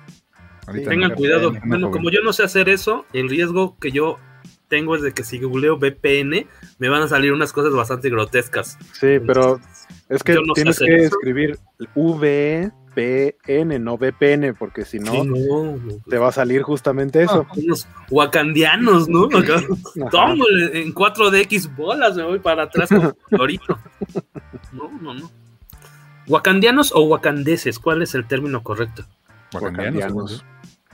Ah, wakandianos, está bien. Uh -huh. Wakanda Forever. Muy bien. Pues le damos la despedida a Waco por esta semana. Nos vemos por acá, amigo definamos tema. Bueno, no es cierto, sabemos que vamos a hablar de Suicide Squad. Sí. Entonces, tenemos que ver cómo hacerle para que la vea Carlos Rambert. Y este. Yo le diría a Carmen que, que, repitiera acá con nosotros, pero sabemos que todavía la va a ver en unas semanas. este, vamos a ver con quién nos podemos apoyar para que esté acá cotorreando de Suicide Squad. Si quieren, ahí este, pues recomiéndenos quién quieren que, a quién quieren que le quitemos valiosos, valiosas horas de su tiempo de, de familia, de pareja el próximo miércoles por la noche. Carmen se está salvando. Este, por ahorita, sí, caray, por ahorita. Ustedes díganos, verla, pero... invitemos aquí a, a, su programa de low budget de confianza para que contaré con nosotros, ¿no? Digo, low budget, low budget, pero no, con... no tengo hoy ni, ni micrófono, le estoy gritando a la compu. Low budget, pero con StreamYard pagado. Esto. No están viendo, no estás viendo, no están viendo el, el logo del patito. Están viendo el logo del poderoso podcast Exactamente. Ahí se va el budget, de hecho. Ahí se va, ¿no? No, no alcanza para, ya ni para la Tunman. Este, pues te vemos la próxima semana, Guaquito. Nos quedamos a platicar eh, un ratito sobre. Eh, pues Dale, este, igual, igual y lo sigo viendo, pero hay de fondito. Va. Seguimos. Nos vemos, amigos. Descansen. Chau. Eh, mientras se va Wakini, yo nomás les recordamos que seguimos haciendo el ridículo de, pues, de todas las formas posibles. Ay, cierto, como ahorita que no quité el banner de acá abajo, entonces no se alcanza Nada más les recordamos que ya estamos también en TikTok haciendo unas cápsulas medio pinchurris, pero que la verdad me divierto mucho haciéndoles estos datitos curiosos eh, en TikTok. Búscanos como Podcast Comicase. Y, eh, iba a decir que ignoraran el último video, el más reciente, que es sobre este manga de Batman, de Joker y el Batman bebé. Porque el me, me, dio, me, me, me dijo, oye, ya viste que en una parte de la cápsula dices al revés un dato, dices que el que se hace bebé es Joker. Yo, ay, qué baboso soy. No me di cuenta, pero el resto de la información es accurate. Así que perdónenme ustedes por esa metidota de pata. Eh, ya estamos en la segunda, no necesariamente eh, de la misma duración de una hora con 11 minutos, mitad de, eh, de este episodio, digamos en la segunda sección vamos a platicar, como les habíamos dicho, de Squadron Supreme. Creo que no, no te ofendes, Carlos Rambert, de que te estoy tapando la cara, ¿verdad? Obviamente. Mm, ahí está, estamos viendo la portada del número uno. Yo, Escuadrón Supremo. El Escuadrón Supremo, una mini maxi serie de eh, Limited Series de 12 números publicados entre el 85 y el 86. Luego eh, ya diremos después porque también es muy famosilla, porque después se compiló y tiene algo, un dato bonito, curioso, este, raro, la verdad sí es raro, sobre este compilatorio. Eh, Carlos Rambert ya en alguna ocasión, como decíamos, escribió sobre este de cómic eh, para Comicase impresa. Si a ustedes les faltan números de Comicase, que esperemos ya, en verdad, que regrese pronto a las andadas en su versión impresa, pero les faltan números, escríbanos a enviocomicase.gmail.com. Ahorita les pongo el, correo para que no se les olvide. Eh, y quisiera decirle que le damos la palabra a nuestro invitado, que nos dé una pequeña sinopsis. Si agarráramos, digo, ya sabemos que aquí nuestro público conocedor en su mayoría es de 30 para arriba y que seguramente varios de ellos visitaron un macro videocentro o por lo menos un blockbuster. Si llegáramos al macro videocentro blockbuster o el videocentro de su colonia y agarráramos el VHS y o beta de eh, Squadron Supreme, le diéramos la vuelta, ¿qué diría la sinopsis Carmix? ¿De qué trata esta cuestión?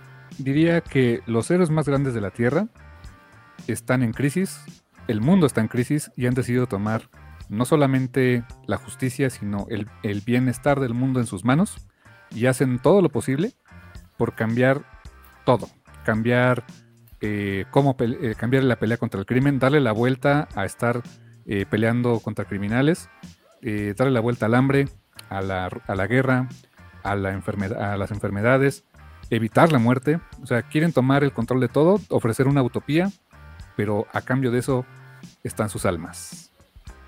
Me gustó, ¿cómo la ves, Carlos Rambert? ¿Aplic? Sí, sí puede ser este, distribuida esa, esa sinopsis. Sí, yo creo que se aplica.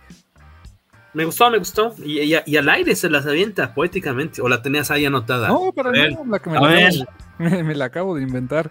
Que por cierto, eh, perdón, Carlos, que no, esa con mi casa creo que no la tengo, pero no, no leí tu artículo, una disculpa. Así que lo pediré yo con mi casa. Porque yo ya se olvidé y eso que ya le escribí. Dice, tuve que releerlo porque ya ni me acordaba que trataba. Si lo quieres en impreso, ahí está, envío con mi casa.gmail.com y si no me equivoco, la versión transcrita está en comicase.net. Y ya, si nos quieres echar la mano, pues pide el número Por impreso. Y también le pondría este en el frente de la cajita diría el cómic que nunca va a traer Smash.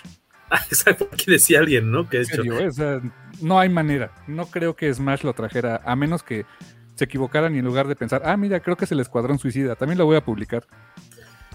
Iván Ruiz dice precisamente esa maxiserie no la veremos publicada por Smash.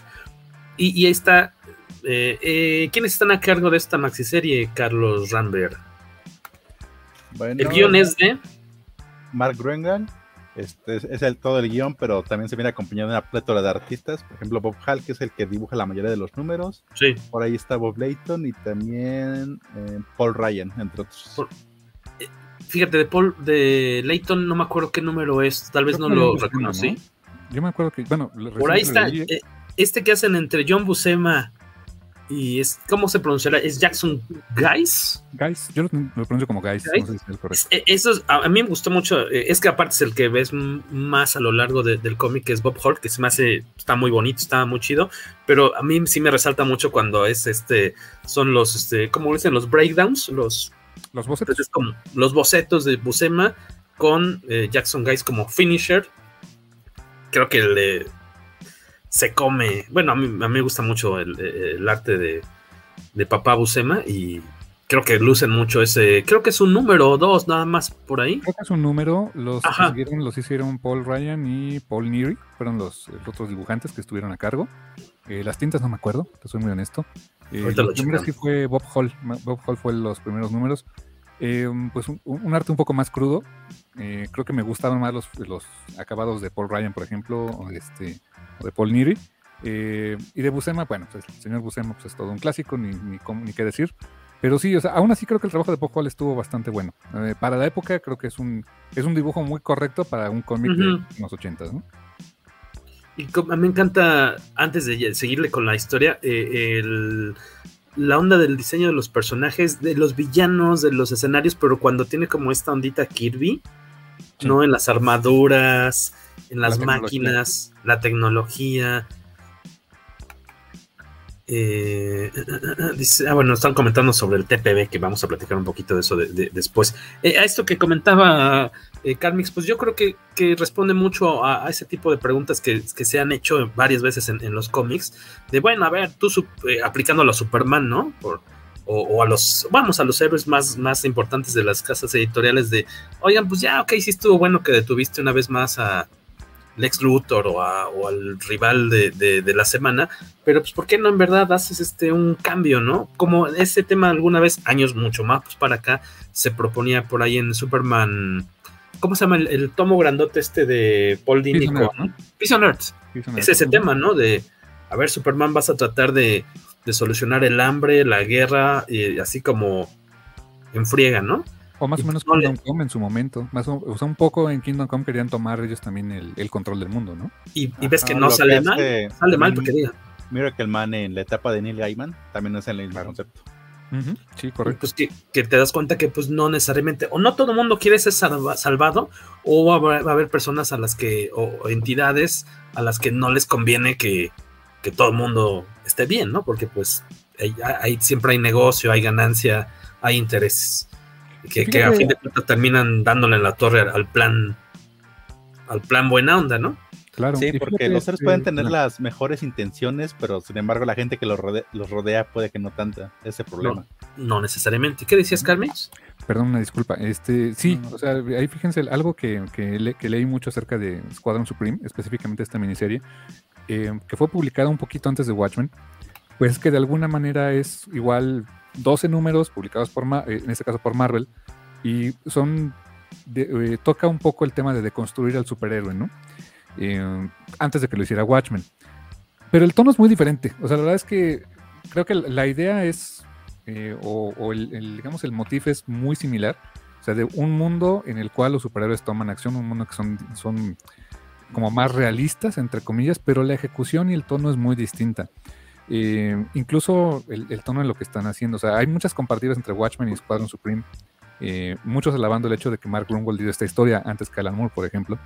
Em, sin embargo, creo que sí son muy, muy, muy diferentes. Mientras que en Watchmen, lo que se, eh, el, desde mi punto de vista, el, verdadero valor que tiene Watchmen y que a la fecha sigue siendo referente en el cómic, pues es la estructura narrativa, los, pues digamos, las, Em, las técnicas que utilizaron Alan Moore y, David Gibbons para narrar, eh, la simetría, la recursividad, em, varias cosas experimentales en ese momento para el cómic. Eh, y la temática, siendo muy honesto, la, temática de, Watchmen, pues es bastante sencilla. Es el, encontrar este, eh, a un asesino que pues, resulta que no es el asesino, no era tal cual el, asesino. Hay un twist al final que todo el mundo se la sabe en Watchmen.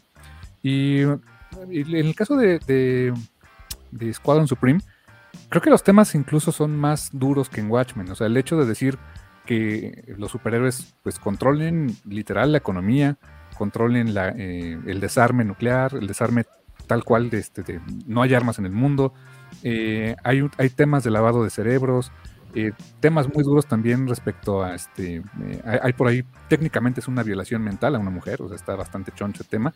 O sea, son temas muy duros, muy políticos. Creo que en ese sentido, más políticos incluso que Watchmen. Pero la ejecución es como de un cómic tradicional.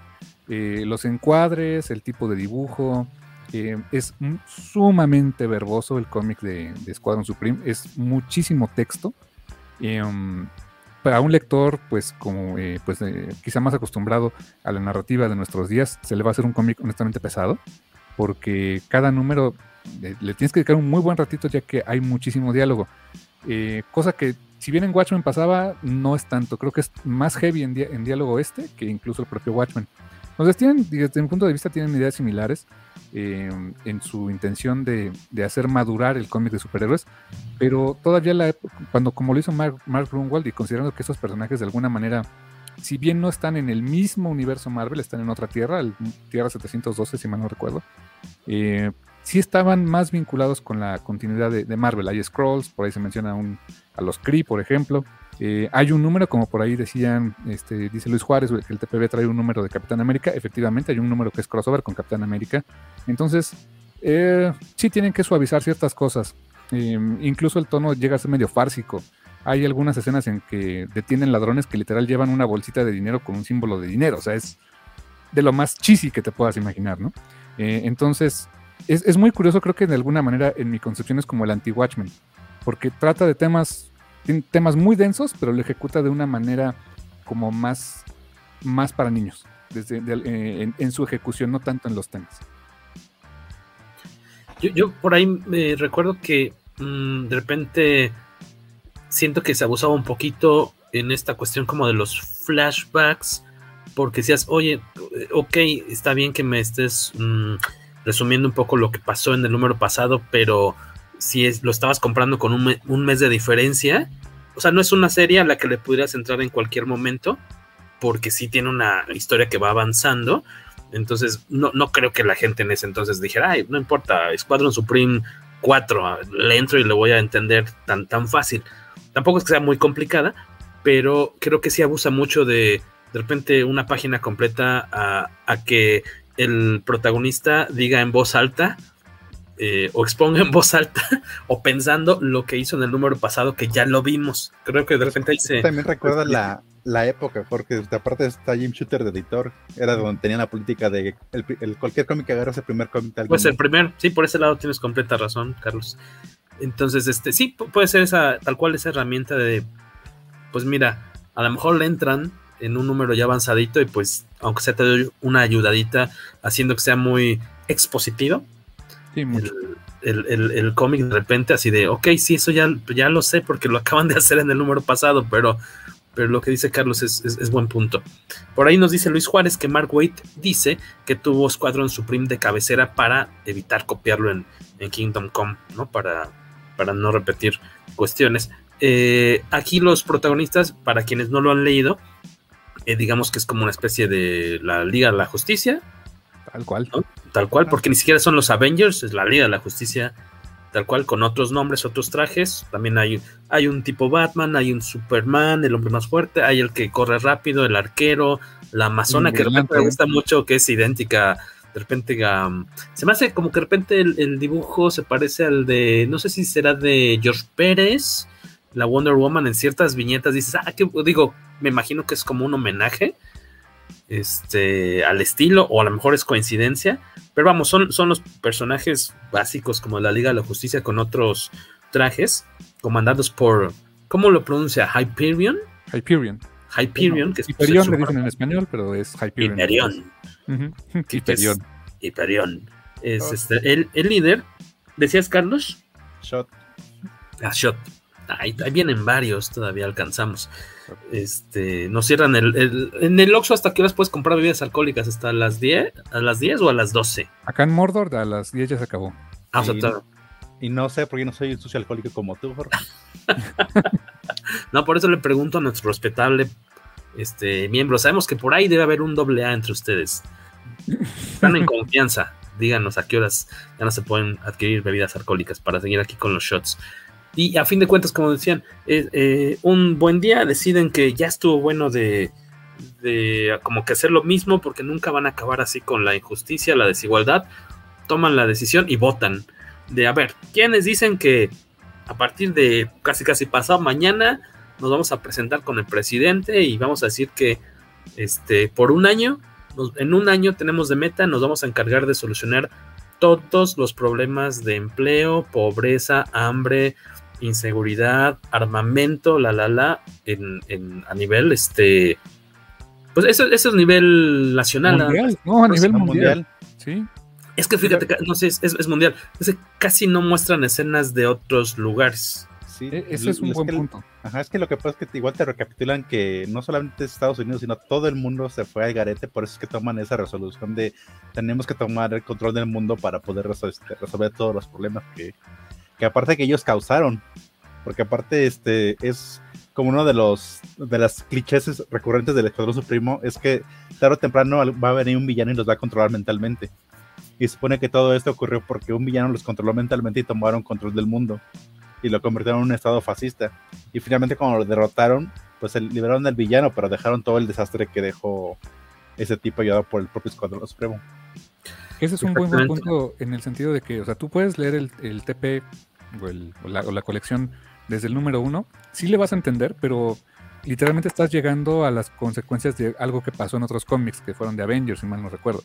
Eh, porque el Escuadrón Supremo pues había salido antes en Avengers. Eh, primero salió una versión maligna que era el Escuadrón... El, Escuadrón Siniestro. Siniestro, exactamente. Muy atrás en Avengers 65, una cosa por el estilo. Y luego ya estuvieron saliendo pues eh, intermitentemente en cómics de Thor, en cómics de Avengers. Eh, en, en, ese cómic de Avengers donde pasa justo lo que está comentando Carlos, que es eh, pues donde los controla mentalmente, creo que gracias a los Defenders la libran y su mundo pues queda, este, pues queda todo dado al garete. Y tienen, de hecho ellos a, través de Estados Unidos incluso, Estados Unidos conquista el mundo de alguna manera, o sea, son, se vuelven un estado fascista y ahora ellos quieren pues resarcir el daño, pues, hacer el daño y hacer eh, que vuelvan a confiar en ellos. Y se ponen, como bien dice Jorge, en la meta de en un año resolver todo. O sea, es un plan increíblemente ambicioso porque era incluso eh, resolver la muerte y las enfermedades. O sea, evitar que la gente, eh, deja tú que muriera por causas naturales, evitar la muerte. O sea, er, era una, una cosa ambiciosa sumamente densa y prácticamente imposible de lograr. De hecho, y el primero que se raja es el equivalente a, Batman, que es el, humano, el que no tiene pues tal cual poderes que, se vean claramente en, escena. Dice, no, pues está muy mal eso de querer controlar a, bueno, definir o gobernar a nombre de los, pues de todo mundo. Dice, si saben contar, no cuenten conmigo, y es el primero en salirse de la... Ajá, es que pues, aparte él ya, ya, sentía el peso del mandato, porque se supone que en ese mundo él era el presidente cuando sucedió todo esto. aparte, ¿no? Él se siente responsable de. Ajá, de que fue un fracaso bajo su mandato lo que les pasó al mundo, que se fue todo al diablo. Y, la alineación, pues, de, de esta super equipo va, cambiando a lo largo de la miniserie, porque pues se van enfrentando a tomar, eh, se, eh, se, enfrentan a, ciertas decisiones que pues no siempre caen bien a todos los miembros de, de esta misma a cada rato estás, cada tercer, cada segundo número hay una votación ahí en el equivalente al Salón de la Justicia, este, y siempre el que tiene el voto definitivo, definitorio es este Hyperion. Que siempre, y siempre se termina, de repente hasta empiezas a sospechar así de este cuate es el villano, va a hacer algo porque siempre se termina haciendo casi siempre lo que él, lo que, él propuso. ¿No? Que, es algo eh. que, por ejemplo, mantienen mucho a lo largo del cómic, de que son son personajes que de alguna manera tienen fallas, tienen, eh, es, un poco el tropo de Marvel, ¿no? Son personajes que tienen errores, que tienen defectos, que tienen características que, que no los harían tan, eh, tan deseables o tan admirables, pero que al final siguen siendo buenos tipos. Yo también, al, igual que tú, yo esperaba que Hyperion al final de la historia pues, convirtiera en un tirano o algo así, tenía todo para hacerlo. Y la realidad es que no, o sea, siempre mantienen esa idea de somos superhéroes y somos los buenos. Y están confiando en que su, eh, pues la moral, su moralidad los va a sacar adelante, aunque el mundo no confíe del todo en ellos. Y, eso es algo con lo que siguen permeando durante toda la historia, de que sí son los buenos. A diferencia de, de cómics como en Watchmen, que pues sí son, super, sí son héroes, entre comillas, pero ves que tienen temas mucho más gruesos, ¿no? Pero aquí como que no dieron ese pasito extra y si bien algunos de ellos tienen actitudes bastante deleznables, no dejan de ser héroes al final del día. ¿Cómo se llama? El personaje que es como el equivalente a Green Lantern. Este es el. Doctor, Spectrum. Doctor. ¿Cómo? Doctor Spectrum. Spectrum. Doctor Spectrum que tiene. que es un astronauta que se acerca a una nave en el espacio que está ahí toda dañada y llega. Es una nave. ¿Qué es? Este de los. De los Skrull. Y este, este, este Skrull al que llega a ayudar, le dice: Ah, pues muchas gracias por echarme la mano. Toma este este, pues como que es como un cristal, es un, un, prisma. tal cual, con el que pues es como si fuera el anillo de Green Lantern y puede hacer prácticamente, pues proyectar cualquier cosa. Y es, es como de los más poderosos del, equipo, pero a la vez es, es, creo que no es constante la forma en que te presentan al personaje, porque de repente es el, es un, el cuate que es galán, eh, se mete con las, tiene groupies y cada vez que puede te dan a entender que se puso a besuquearse con ellas o se acostó con una groupie porque no le tiene como, no le rehuye a esa popularidad.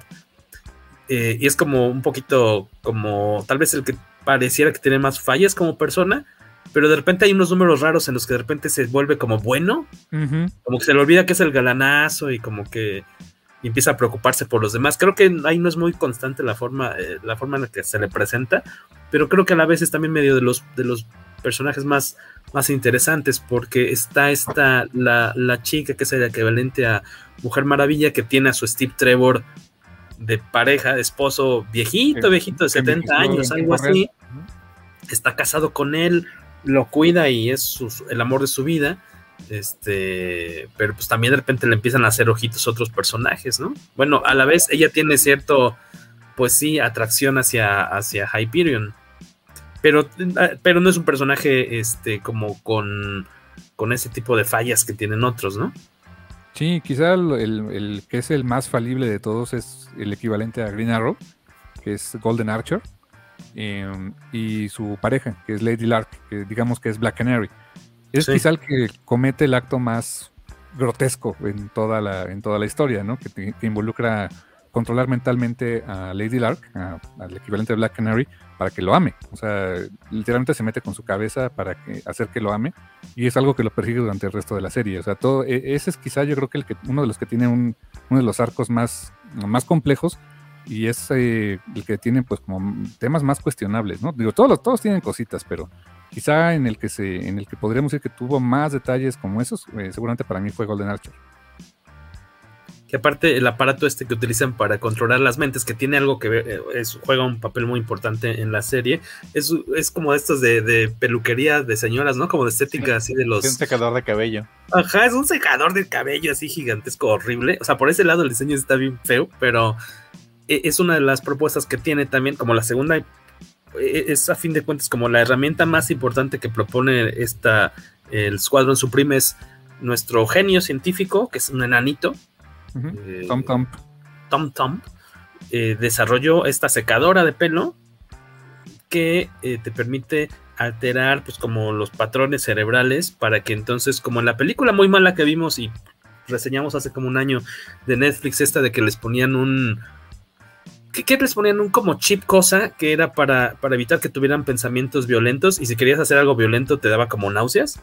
Aquí la cosa es que reprograman a las personas para que este, digamos, pues no les lavan el cerebro, pero sí este, les dictan ciertas cosas mientras están bajo esta máquina, eh, ciertas órdenes de que, ¿sabes qué? Es que tú ya nunca vas a robar y cuando tengas pensamientos negativos, este, pues te vas a detener y ese tipo de, cuestiones para, eh, uno, tratar de detener en primera pues a, sus enemigos, a los a supervillanos, porque ya no haya supervillanos, y también eh, que todos los criminales que estén bajo rejas, los reformando y mejor que, en entrada dices, pues está padre porque les van a dar una segunda oportunidad. Incluso instauran un, instauran un programa de empleo para todas las personas que salen de la cárcel, que ya no pueden robar, ya no pueden delinquir, pues les van a dar una chamba e incluso están pensando, bueno, y obviamente pues van a terminar cerrando las prisiones, este, los psicólogos de las prisiones se van a quedar sin chamba. Ah, para ustedes también tenemos planes de trabajo, ¿no? No se preocupen, o sea, sí hay una buena voluntad detrás de estos superhéroes. También es un punto de quiebre con, el, con varios del equipo, porque para ellos es como, eh, es ilegal alterar el libre albedrío de la gente de esa forma. De hecho, creo que es el Aquaman del grupo el que sí. El, Aquaman es el más rebelde de todos, eh, para bien, digo, porque es el que nunca está de acuerdo con estas cosas medio raras que proponen sus amigos, pero nunca lo pelan, ¿no? Ajá, porque es Aquaman. Porque es Aquaman. Sí, aparte se siente relegado porque siempre, pierde todas las votaciones al pobre. siempre pierde las votaciones. Es más, llega un punto en que dices, váyanse al demonio y me voy al mar y pues yo ahí me hago bolas. De hecho, creo que no lo volvemos a ver después de eso. Sí, de hecho. Este, y este aparato, a fin de cuentas, el que juega, pues el eh, eh, es como que el que ahí sirve de pues como de catalizador de muchas cosas, porque ahí están los personajes que están de acuerdo en que se use, pero tienen dudas, y a fin de cuentas hay quien de forma interna hace mal uso de este aparato, y también provoca eso un, pues un conflicto, un, debate entre ellos, así de, oigan, no manchen, este cuate este, le movió ahí el switch, le cambió la configuración a nuestra compañera, ahora está súper enamorada de él, y este, pues, ¿qué le hacemos, no? Lo perdonamos, lo expulsamos, lo castigamos. Entonces empieza el debate de, oye, pues en primera si a quién bajo, ahora sí que, ¿cómo vamos a decidir a quiénes sí castigar, a quiénes sí se les puede mover los cables, a quiénes no?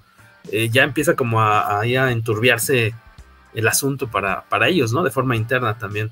Y, ahí es donde digo que Mark Grunwald se va por el tema de que pues, son los buenos, porque al final de cuentas es de. Eh, llegan a la decisión de. se cuestionan mucho el de, como dices, a quién sí y a quién no, pero en quién va a caer la, decisión, pues en nosotros, Escuadrón Supremo, en, especialmente en Hyperion, eh, porque somos los buenos. Y tienen esa, esa tónica de, ¿qué crees? Si, si son los buenos y por eso tienen derecho a hacerlo. Entonces, el planteamiento de esa idea me pareció muy bueno, muy interesante pero lo acaban resolviendo de alguna manera, mm, pues, como pues un Deus ex máquina. Es que sí es bueno el tipo. ¿De qué va a pasar después cuando ellos desaparezcan, mueran o lo que sea? Pues quién sabe, pero mientras son los buenos y lo pueden hacer, ¿no? Eh, y, es una de las cosas que yo digo, em, quizá en otro momento, con otra, eh, en otro tono de, explorar esa idea, se hubiera prestado a cosas muy interesantes. Creo que aquí lo hicieron bien dentro de lo que ocurrió en, su época, pero no dan ese pasito extra, o sea, no dan esos pasos extra hacia, hacia explorar los temas de una manera más completa. Y, lo entiendo, es finalmente no era mm, el tono de deconstrucción que uno esperaría en, obras que, que, posteriormente pasaron, ¿no? Hoy vemos cosas en The Voice que, me suenan mucho a lo que pasaba en Squadron Supreme. y vimos cosas en Watchmen, vimos cosas en, no sé, hasta, hasta en Invincible. Pero consideren la época en la que se creó esto, pues todavía no estábamos ahí. Y creo que era un buen paso, pero Hoy, hoy con la ventaja de verlo hacia atrás, sí se siente como que se quedaron cortos. Pero otra vez hay que ponerse en el contexto en que se hizo la obra. Saludos a Ludwig Wayne que se va, Wayne que se va sumando aquí a la transmisión. Muchas gracias. Luis Juárez también nos comenta de, pues, de los cambios que atraviesan personajes como este mismo Doctor Spectrum que después de un accidente con uno de sus propios compañeros de, equipo empieza, pues ya, ya tiene esta inseguridad de volver a usar su, su prisma de poder, dice, no, pues saben que a mí mejor pónganme aquí a, hacer la comida, yo ya no salgo a, a, combate, es más, no voy a volver a usar mi, arma contra nadie, porque la última vez que la usé me salió mal y terminé lastimando a alguien del equipo. Por ahí quienes están más... Este, el, personaje que es Flash dijeron que es este... Mm, es Wizard. The Wizard. The Wizard. Pues que también es un tipo bonachón, ¿no? Él no tiene como mayor este no, tiene como muchas, muchas sombras. ajá, y su punto de quiebre es cuando tiene que elegir entre rescatar a su familia o rescatar al escuadrón. Hay un momento en el que están, pues, como de rehenes todos los, personajes, los, buenos, digamos, y él es el último, curiosamente es el último en llegar, a pesar de su velocidad, el, y, es el que tiene que tomar la decisión de o ayudar a su familia o ayudar a sus amigos. Y la decisión que toma, de cierta forma, sí le va a causar cierta inseguridad, porque dice, híjole, no sé si mis cuates vayan a volver a creer en mí por, por la decisión que, que tomé, pero creo que es de los personajes como más, sencillos y como que es muy clara su, su participación y la forma en la que se va a, a, comportar a lo largo del, del cómic, porque para él eh, lo, más importante es su familia, él, aparte estos cuates viven, pues primero soy súper hacinados, hay como unas barracas horribles este, en, sus, en sus camitas, este, como de orfanato, eh, todos, el mismo cuarto, ¿no? Dice con sus mamparas, pero dices, no manches, los veo así en diagonal, veo que estás este, en canicas, no, o sea, no tienen lugar, no tienen privacidad, porque deciden que para poder lograr esta meta de cambiar el mundo en un año, pues tienen que, eh, en primer lugar, pues, quitarse los antifaces públicamente, este, ya no van a usar máscaras porque para ganarse la confianza de, del, buen, del pueblo bueno y pues dedicarse 24/7 a, a, luchar por la justicia, entonces viven encuartelados, primero en una tipo baticueva y hasta después tienen una, este, un, pues como una base eh, ahí medio, en el medio del desierto, ¿no? O, oculta como con un, una especie de, holograma por ahí, de camuflaje, que ya está súper avanzada y demás, pero, pero pues eh, muchos de ellos sí resienten el no poder acercarse a sus familiares, el estar todo el tiempo eh, pues trabajando en equipo. Y ahí hay cuestiones de, romances y de, de triángulos amorosos, a mí me pareció un, cómic muy interesante. Yo, yo, yo esperaba, yo sabía que era un cómic muy gustado, muy querido, pero creí que me iba a encontrar con un cómic muy, muy lento. Yo creo que al menos los primeros ocho o nueve números los sentí muy ágiles, muy divertidos. Casi todos tienen alguna sorpresa muy interesante. Tal vez no soy tan fan de cómo va cerrando el cómic. No es malo. No, creo que no es malo el final. Este, a lo mejor algo, algo más fuerte, tal vez, más choqueante, pero creo que va, tiene un saborcito muy, yo la verdad sí los recomiendo. Sí, es que a pesar de que, como dice Carmen, de que tienen mucho texto, son muy disfrutables, porque, porque te desarrollan mucho a los personajes este, gracias, a toda esa carga de texto que tienen. Me gusta que la parte del, del, texto, la forma en la que ellos hablan y se, no solamente se, comporta, se comportan, cómo lucen, y cómo hablan, de repente es como un homenaje bonito como a los cómics, no sé, clásicos, así como los 60, porque de repente hasta los villanos en la forma, creo que no sé si los diseños de repente son feos a propósito, porque de repente... Es casi los diseños. sí, eh, me refiero a que unos sí son como, se ve muy como Kirby bonito, de los bonitos, porque también había Kirby's feos también, este, como muy este, grotescones, pero la forma en la que se expresan y en la que hablan así de... Eh, vamos, como villano de, pues, de, cómic, entre, de caricatura, ¿no? Sobre todo los villanos, creo que de repente sí son muy, muy simpáticos la forma en la que se expresan. muy, cliché, pero bonito. Yo lo que notaba también es que pues, tenía mucho esa onda muy de la Liga de la Justicia de cómo se, relacionaban entre ellos y ese sistema como de rangos o de pues quién está quién está a cargo, ¿no? Eh, eso de que por ejemplo hasta tenían que pedir permiso para ausentarse, pues es como muy militarizado. Perdón, le piqué un botón equivocado. Ya, vi. Ah, pero fíjate, un poquito, y no me gusta llevar la contra, pero la verdad es que, por ejemplo, los primeros números se me hicieron muy pesados. Ah, Sobre todo el tema de que era muy recurrente, de que número tras número era literal, vamos a junta.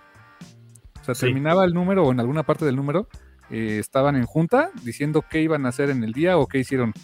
Y yo que me la vivo en juntas en mi chamba Godín, dije, no manches, solo me tengo que chutar juntas también aquí con estos güeyes, ¿no? Pero bueno.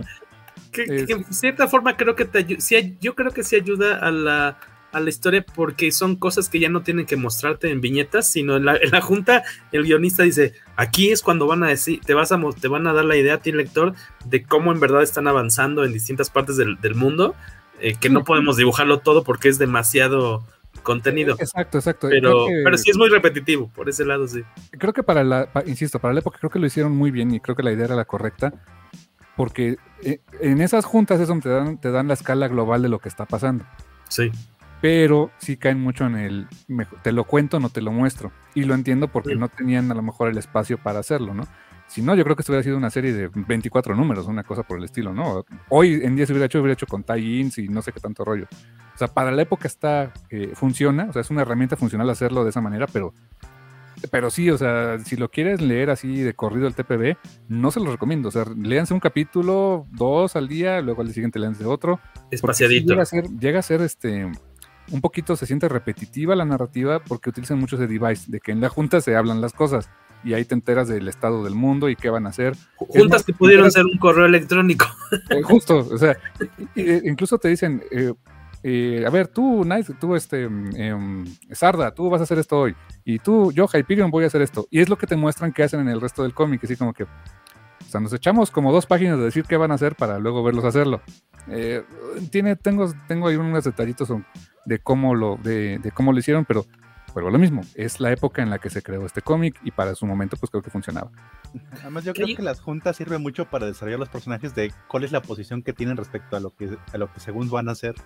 O sea, si les parece moralmente cuestionable o no. Sí, correcto, correcto. Y hay otro temilla, por ejemplo, que a lo mejor a nosotros no es que no nos afecte, sino que no lo tenemos tan cercano, que es lo de la, o sea, el derecho a tener armas, ¿no? En tu casa o a, aportar armas, que es un, tema que, me, que, meten aquí de, es que vamos a, mm, este, se me fue la palabra, a decomisar todo el armamento. O sea, incluso militares, policías, nadie va a tener. Este, ya, es más, hasta proponen la onda de que más bien tengas como un cinturón, por si sentirte más seguro, va a haber, vas, te van a dar un cinturón que tiene, te, proyecta un campo de fuerza y que se lo tengan todos los ciudadanos para, pues que no te pueda pasar nada. Pero hay quienes obviamente, este, pues en primera dicen, pues es que cómo le vamos a quitar ese derecho que está en la Constitución, ¿no? Y, que a lo mejor para, para lectores, para público americano, sí puede, es, siempre ha sido un tema súper espinoso de, Sigue siendo. si está en la Constitución, ¿cómo vas a decir que no puedo, no? O sea, me las vas a quitar de mis frías manos, ¿no? Mi, rifle. sí, de antes invade Capitolio antes de darte mi arma. ¿Antes qué, perdón? Antes invade Capitolio antes que entregarte mi, alma, Exactamente. Es, un tema que no, profundizan tanto en él porque pues, sí, o sea, van por todas las armas y lo que hacen es fundirlas. Y, e incluso luego te muestran que eh, hay un armamento especial que ellos diseñan que es como, pues, este, eh, de, bajo o, nulo eh, peligro, nulo daño para quienes lo disparan, porque lo, tienen los, los, los guardianes de la ley, los policías tienen este armamento como prototipo, pero sí manejan un poquito, juguetean un poquito con, la idea de, bueno, ¿y qué pasaría si no hubiera armas? Habría quienes se opondrían, obviamente, de hecho por ahí hay militares como regimientos por ahí que, que, se levantan tal cual en armas porque dicen, pues no, ¿cómo vamos a, entregar esto? ¿Qué, otros temas ahí interesantones este, recuerdan ustedes? Eh, está lo de la, eh, lo del empleo, está, platican esta cuestión de pues repartir alimentos, porque pues sí también hay hambruna en muchos lugares, y hay más que ahí no es tanta la bronca, sino que de repente tienen levantamientos de gente pues que dice, pues es que yo ya tengo hambre hoy, no, no me puedo esperar a que mañana pases por mi pueblo a darnos comida y llegan a tener ahí algún uprising, ¿no? Exacto, el tema del cáncer, por ejemplo, hay un personaje que es muy trágico, que es, eh, yo creo que es el, por el cual dependía muchísimo el Escuadrón Supreme, que era este Tom Tom, que era su inventor, que era una persona, pues un enano, básicamente, o sea, tenía eh, este, pues, eh, esa condición física. y que era un genio, o sea, era un genio y, realmente si, si, leemos las promesas que hicieron el Escuadrón Supreme de, de que vamos a resolver el hambre, la guerra, este, la muerte, etcétera, pues ese vamos me suena a manada, porque casi todo lo estaba resolviendo este Tom Tom. La verdad, era quien, era quien, el, que se la sabía, ¿no? Eh, en se, sentía mal mirado y solamente sentía que le ponían atención cuando le pedían favores. Eso está bien cruel. Muy horrible. Lo, no, lo trataban así como de que pues, ni lo pelaban, no se, no, no se juntaban con él. De repente, Nook, que era uno de los más jóvenes y como el más mm, eh, pues, como decirlo, impetuoso de, los del de Squadron Supreme, pues no lo bajaba de nano, feo, ya después le habla bonito cuando está algo. Y él eh, pasa por un arco este, bastante, bastante gacho, porque eh, Nuke, sus poderes es, radioactivo. Y él, pues sin querer, ha estado envenenando a sus papás durante, todo, durante mucho tiempo y les dio cáncer. algo que también aparecería en Watchmen, por ejemplo, años después con Doctor Manhattan, ¿no? O esa idea que, que sembraron en, en la serie de Watchmen. Pero ahí, por ejemplo, él literal va y le dice, pues tú que eres el fregón, invéntate una cura para el cáncer. Dice, ¿cómo, voy a...? Gente mucho mejor que yo lo ha estudiado durante años y no ha logrado una cura para el cáncer y quieres que lo haga en un mes. Sí, si alguien puede, tú puedes. Y él se avienta el compromiso de, bueno, sí, haré mi mejor esfuerzo. Y literal, eh, se aboca número tras número a descubrir una cura para el cáncer, eh, primero pensando en resolverle el, problema a Nuke, uno de los miembros del Escuadrón Supreme, pero también después él mismo tiene cáncer. Y descubre. Descubre que tiene cáncer y pues está desesperado por encontrar una cura. Y, es curioso porque de alguna manera, em, pues te dicen, eh, no, van hasta ahí para decir que, pues, ¿qué crees? El Escuadrón Supreme sí curó el cáncer, porque hubiera sido yo creo que ah, algo demasiado duro de decir que, mira, en este universo sí se pudo curar. Em, en, un futuro, en lo que dicen que en el futuro había una cura, pero para humanos de ese futuro, donde prácticamente ya el cáncer estaba erradicado. Y realmente nunca acaba descubriendo la cura para el cáncer este, este personaje, muere, muere de cáncer y este y si bien el escuadrón sí le hace un homenaje y todo, pues prácticamente eh, otro personaje que también es genial, que también es, es, un genio, acaba tomando su lugar y es como si nada hubiera pasado. O sea, está muy triste y está muy duro ese arco. Yo creo que fue de mis partes favoritas de todo este cómic por el tema que manejaron y muy dura, muy duro este, el, cómo lo manejó Mark, Mark Grunwald. Eh, y más sabiendo lo que le pasó después, ¿no? Pero, pero está, pero muy, muy interesante. Y, esta cuestión de que eh, Thumb Thumb se ve, se ve con, esta cuestión, pues este pues, debate interno de que él descubre que hay una forma en la que probablemente podría tener la cura para el cáncer, no solamente para el cáncer, sino para todas las enfermedades, y tiene que viajar al, futuro, tal cual. ¿Es el, ¿Es el futuro o es otra? Eso en el futuro? Sí, sí, tal cual, iba a decir que en otra dimensión, pero es al futuro. Ajá, el futuro. 4000. Siglo 40, creo, algo así y eh, se le presenta una oportunidad de conseguir lo, con lo que podrían este, pues, salvar. Es, la, ¿cómo le llaman? La, panacea, tal cual. Este, y regresar y utilizarla, pero no les vamos a echar a perder más eh, de eso, pero eh, ahí le proponen un trato, pues, este, muy desventajoso, así de, bueno, ok, te podemos dar esto para que cures a tu amigo, te cures a ti, cures a la humanidad, pero a cambio tienes que hacer este, meterle el pie de esta forma a cierto personaje de, tu super equipo. Entonces ahí tendremos que saber si lo si acepta o no el trato. Eh, otro también de, las cosas que me gustó, que, está y que también a ellos mismos les ocasiona conflicto interno es que ya cuando están con esta cuestión muy avanzada de pues de reprogramarle el coco a los criminales, ya cuando tienen oportunidad de hacerlo con sus enemigos de toda la vida, dicen, pues, ¿por qué no? Si ya los reprogramamos, pues, ¿por qué no los volvemos? Como no pueden llevarnos la contraria, pues, ¿por qué no los volvemos miembros del Escuadrón Supreme? Porque somos, somos poquitos y necesitamos hacer todavía, terminar muchos pendientes a nivel global, necesitamos manos extra y pues esos cuates nos pueden ayudar. Quieran, pues no, no quieran o no, pero pues a fin de cuentas, pero sí. y también esto les va ocasionando grietas internas, porque sí, el, elenco ahora sí del, Escuadrón Supreme va cambiando bastante, ¿no? O sea, desde el primer número que se sale este, el Batman del, grupo, entran otros, salen otros, de repente tenemos algunos fallecimientos, hay villanos que se vuelven como... No, no todos, pero de repente hay unos, bueno, por lo menos ahorita en pantalla estamos viendo dos que a mí se me, se me hicieron entrañables. Este, ¿cómo se? Shape, Shape es la onda, ese me cayó re Shape, que es como un. Pues, como, ¿qué dirías? Que es el equivalente como Plastic, Man. Plastic, Man, o hombre elástico. Pero en megatonto. Ajá. Sí, sí, sí.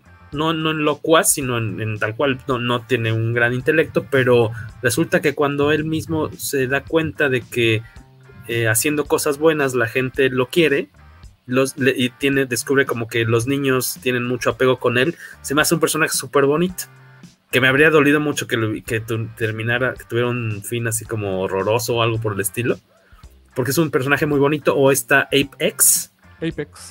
Que, es este. Ahí sí no lo ubico como la equivalencia en DC. Es como su Rainiac. Su Rainiac. Um, Yo lo vi más como. Como su Ultrahumanidad también. Ultrahumanite. Que, es una, es una gorila que no tiene la mitad del cuerpo y tiene pues, como un carrito con, con oruga como, como si fuera así de ruedas y es súper genio, ¿no? Como Niles Calder de, de, ¿cómo se llama? De un Patrol, por ejemplo.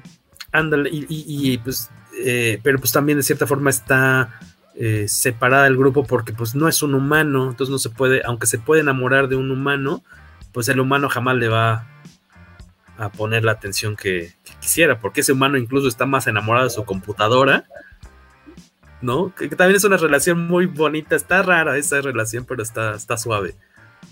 Y me encanta que esos villanos cuando literal le sugieren, le sugieren y les ordenan con este implante mental de pues no puedes traicionar a, nadie del escuadrón y le puede hacer nada malo, eh, les hace pasar conflictos. y, está, y, lo más eh, duro es que están conscientes, están conscientes de que recibieron esa orden y no la pueden eh, no la pueden violar. Y hay momentos en los cuales tendrían que haberlo hecho por el bien de ellos mismos y del escuadrón, y no lo hacen porque tienen esa orden mental. O sea, te ponen. Eh, ahí sí creo que fue, estuvo muy, muy interesante cómo manejaron eso de esas consecuencias de tal cual, darle esa.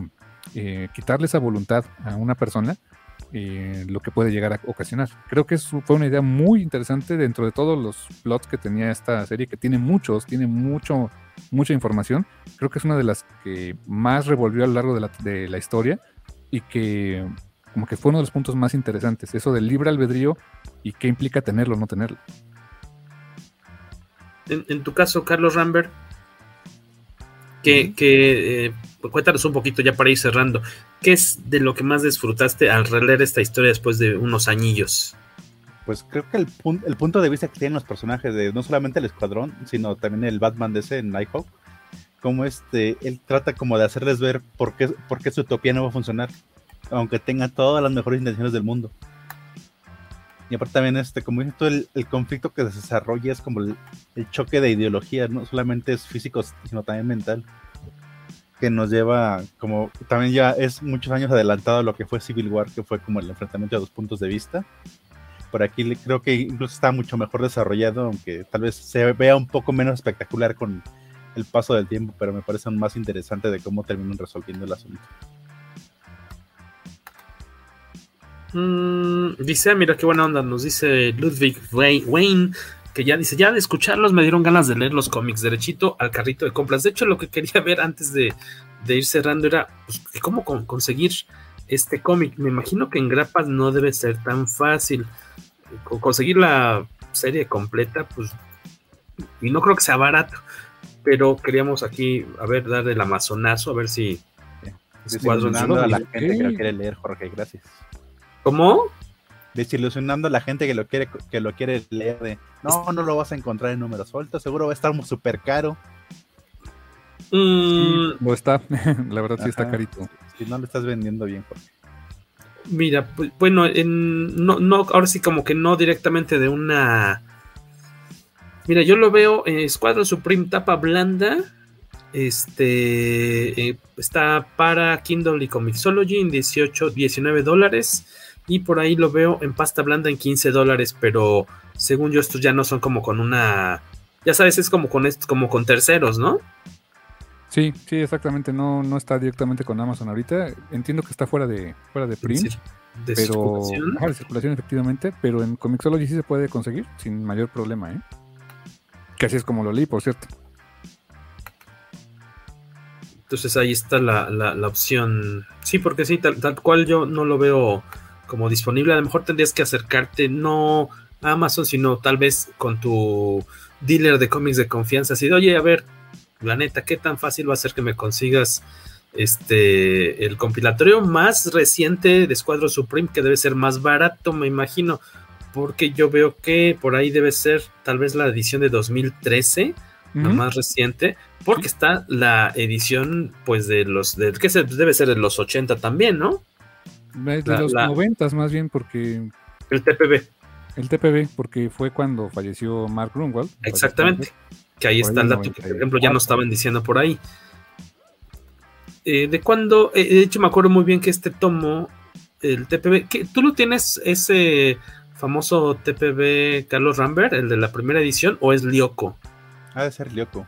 Creo que el Lyoko, que revisando así, pues este, los legales de, de su tomo, dice, ah, caray, el que tengo en casa es, es corresponde al, al TPB eh, del 97 con fecha de, de, publicación de agosto que no sé si en ese, no sé si sea el mismo caso que los cómics de grapa que no coinciden necesariamente eh, la fecha de publicación con el momento real en el que se publicó que podría ser dos tres meses antes pero es del que decíamos del 97 porque bien decía, eh, ¿por, qué, ¿por, qué, podría ser tal vez más costosa esta edición y qué es lo místico, eh, mítico que tiene este tomo, este TPB Carmix?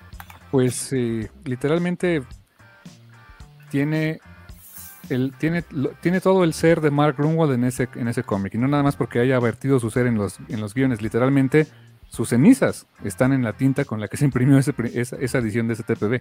Y fue una de sus, eh, cuando falleció Mark Grunwald, fue eh, de sus últimas voluntades el decir que lo cremaran y que esa, eh, las cenizas se mezclaran con la tinta y se imprimiera pues en, algún, en alguno de los cómics de Marvel. Y pues desde luego, pues en esa impresión de Squadron Supreme, que es una de sus obras más reconocidas, pues ahí están, literalmente tienen esa edición, tienen un pedacito de Mark Grunwald en sus manos. Por eso me imagino que podría ser un poquito más complicado de repente conseguir al menos ese, ese tomo. Nos dice Jesús Estrada aquí en los comentarios que hay un Squadron Supreme Paperback del 2021. Entonces veamos si, nos da resultado para que puedan saber cómo pues en cuanto está, está este, este muy agradable cómic. La verdad, no sé si esté, porque yo lo que estoy viendo es que sí va a haber un TPB, pero es de la nueva serie de Squadron Supreme. Eh, ah, ok, ok. Eh, pero sí creo que por ahí del 2018 hubo una reimpresión. yo la llegué a ver incluso en Fantástico, en físico. No, no estaba. ya tenía cambio de, de, color, ¿no? O sea, ya era. ¿Recoloreada? Mm, no lo sé, no sé si está recoloreada. ¿eh? De, hecho, si buscas la, la portada del, paper, del TPB, hay dos versiones, la, viejita que incluso tiene el, logo noventero, ochentero de, Marvel Comics, el de Marvel y abajo la M, en, amarillo con, ¿qué era? Rojo, ¿no? Y una más reciente que pues el color ya se ve eh, más como, no sé si sea digital, pero bueno, no, es cierto, fíjate, es más como opaco, es más opaco el, color de la, de la portada del TPB más, más cercano ya con el logo de de Marvel que se ha usado desde hace como unos 15 años más o menos. No es mucho, pero creo que la portada del TPB es de Alex Ross. Pues sí, sí, totalmente parece de ser de, Alex Ross, por lo que veo. Ahora sí que lo, lo, delatan las, las mujeres y la forma en la que están parados todos, como estatuas. Sí, de hecho ya estoy viendo los créditos, efectivamente ese TPB es de Ross? Es de Alex Ross la portada. Y por aquí, si alguien está pendiente, pues aquí Sunshine, o supongo que es Sunshine, nos dejó para aquellos interesados el link de ah, quien lo tienen en el bookdepository.com. Ah, mira. un, muy buen link para aquellos que quieran aprovechar. Obviamente no lo copien de la pantalla, mejor busquen en los, en los comentarios porque está bastante eh, largo. Book Depository podría ser entonces que consigan este cómic. Pues ya, se, ya, es, ya es la hora de irnos a hacer. 32 dólares, por cierto. ¿De cuánto? 32 dólares. 32 dólares. Se te hace un precio, bueno, para el impreso se te hace un precio bueno, creo que está bien, ¿no? Sí, son más de 300 páginas, es, es, bastante, porque aparte estos números no son de 24, son... De hecho, el primer número es de más de 40 páginas, creo. Sí, son, son más de 300 páginas de, como 305, 320 páginas, ¿no? De, historia. O sea, sí, por eso no se lo avienten de una sola sentada, sí yo creo un numerito o dos al hilo lo van a disfrutar mucho. Este sí vale mucho la pena. La verdad, yo tenía años este, teniendo ganas de leerlo y, ahora sí que fue como una eh, tarea que me puse así de vamos a hablar ya por fin de este cómic que lo habíamos pospuesto una o dos veces aquí de forma interna. Y, en verdad lo disfruté mucho. Creo que sí, sí me dejó pensando cosas, ¿no? De, bueno, y si yo tuviera esa. el poder para cambiar mi entorno de esa forma, lo haría, hasta qué medida no lo haría, me sentiría responsable por no haber hecho más. O sea, hasta eso sí te pone, pone a pensar, porque tan, cosas tan tontas como, oye, esta persona le pedí que me casara, se casara conmigo y me dijo que no, y pero ¿y si tú pudieras hacer que dijera que sí? ¿Lo harías? O sea, que, que o sea, seguramente más de uno ha tenido una o más decepción amorosa. Y, pero si tuvieras la oportunidad de que por alguna razón pudieras cambiar la, forma de pensar de esa persona y ahora dijera que sí te quiere y vas sabes que vas a ser feliz, vas a estar con la persona que quieres, pero lo harías, te sentirías bien contigo, no sé, o sea, son cosas como de repente tienen esas cositas como podría, están representadas por superhéroes, pero pues que son cotidianas también. Sí, explora mucho de ética. Ah, nada, más, este, rapidísimo el dato. Por ahí alguien mencionó que hay una edición 2021. Sí, este link que nos pasó aquí, por cierto, eh, es de, Book Depository, pero la fecha de, publicación dice 8 de junio de 2021. O sea, sí existe. A lo mejor en Amazon no está ahorita disponible, pero en, Book Depository sí lo pueden pedir y es una edición pues reciente. Muy reciente. O sea, es de junio apenas. Sí, sí, correcto. Ah, pues está padrísimo. Si, si, ustedes son fans y tienen espacio para tenerlo en, en sus libreros, la verdad yo sí. Eh, yo digo, ¿quién es el que? Bueno, Beto no le gusta dar calificaciones numéricas. Creo que Carlos y Waco no tienen mucho problema con eso. Este, para aquellos que no lo tengan, ¿ustedes recomiendan la inversión ya sea en digital o en, en print? Sí. Sí, ¿no? sí.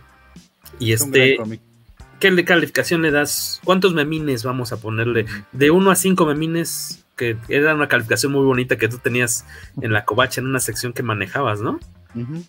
¿Cuántos memines? De 1 a 5. Yo le doy 4 y medio memines. 4 y medio memines, muy buena calificación. Tú, este, Carmix. Yo le doy 4 memines. 4. 4. 4 justos. Yo creo que es un muy buen, un, un, cómic muy interesante, creo que es un muy buen documento histórico de, de cómo, cómo se hacía el cómic en esa época, los, las temáticas que querían explorar en esa época. Eh, insisto, la ejecución se puede sentir un poco rara para nuestros días, pero eh, vale mucho la pena eh, tenerlo, leerlo y este y ponerlo al ladito de sus otras historias de, super, de construcción de superhéroes, junto a su Watchmen, junto a su Dark Returns, ahí también lo pueden poner en el, en el librero. Sí, pues, es un, un, artículo de una historia que tiene 35, 36 años de que se publicó. Este, a lo mejor en ciertos aspectos no envejeció tan bien como la forma de narrarlo, pero el contenido y lo que te va a poner a pensar y, la forma, los ángulos en los que lo presentan los personajes involucrados, hay unos, algunos personajes como que les da igual, pero otros que sí cuestionan, este creo que vale la pena. Yo le doy... Mmm, yo creo que me voy con el 4 memines y medio de Carlos Rambert. En verdad está muy bonito, muy recomendable. Vale bastante la pena que pues que vayan ahí este volando el cambio de las tortillas. Si todavía a esta edad la, de labregones los mandan a las tortillas, vale la, vale la pena que se vayan clavando el cambio. Si todavía comen tortillas, por cierto. ¿Les alcanza? Para, para comer. No, deja tú de eso, todavía pueden comer tortilla. Porque, ah, ah, por la edad dices o por qué?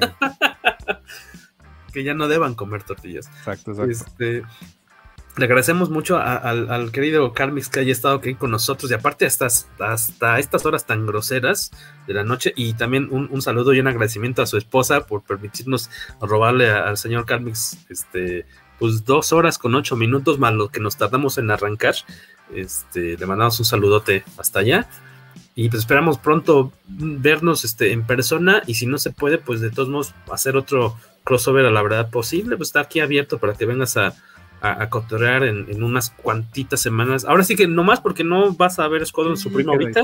Me hubiera encantado. te decía, pues ya vente el otro miércoles.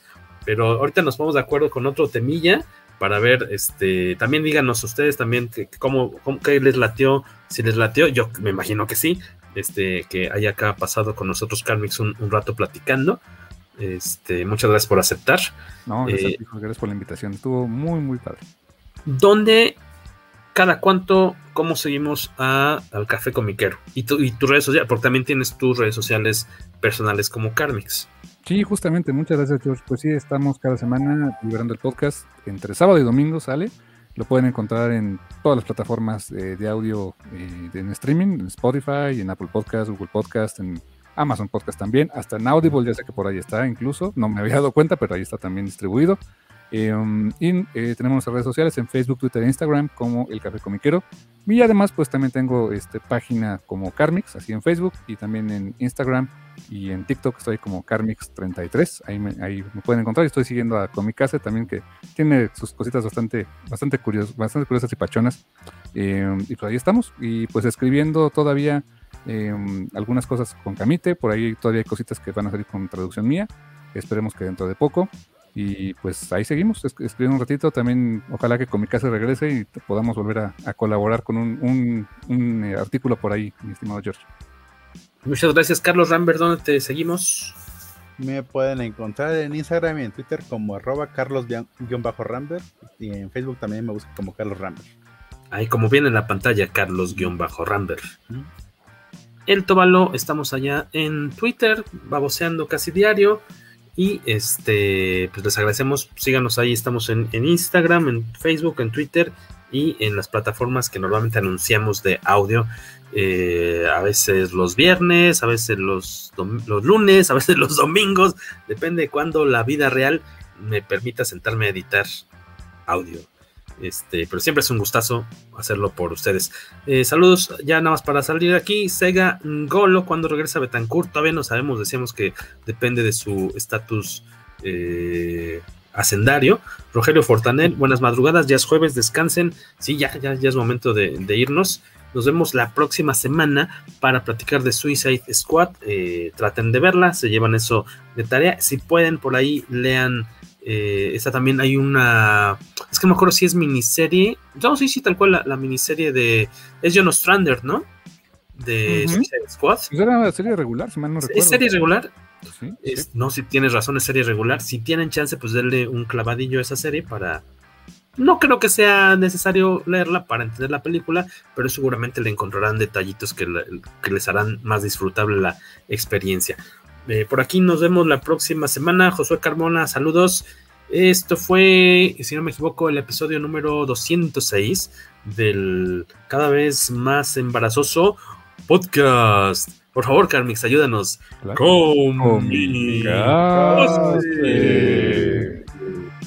Suerte, nos vemos en el infierno. Uh.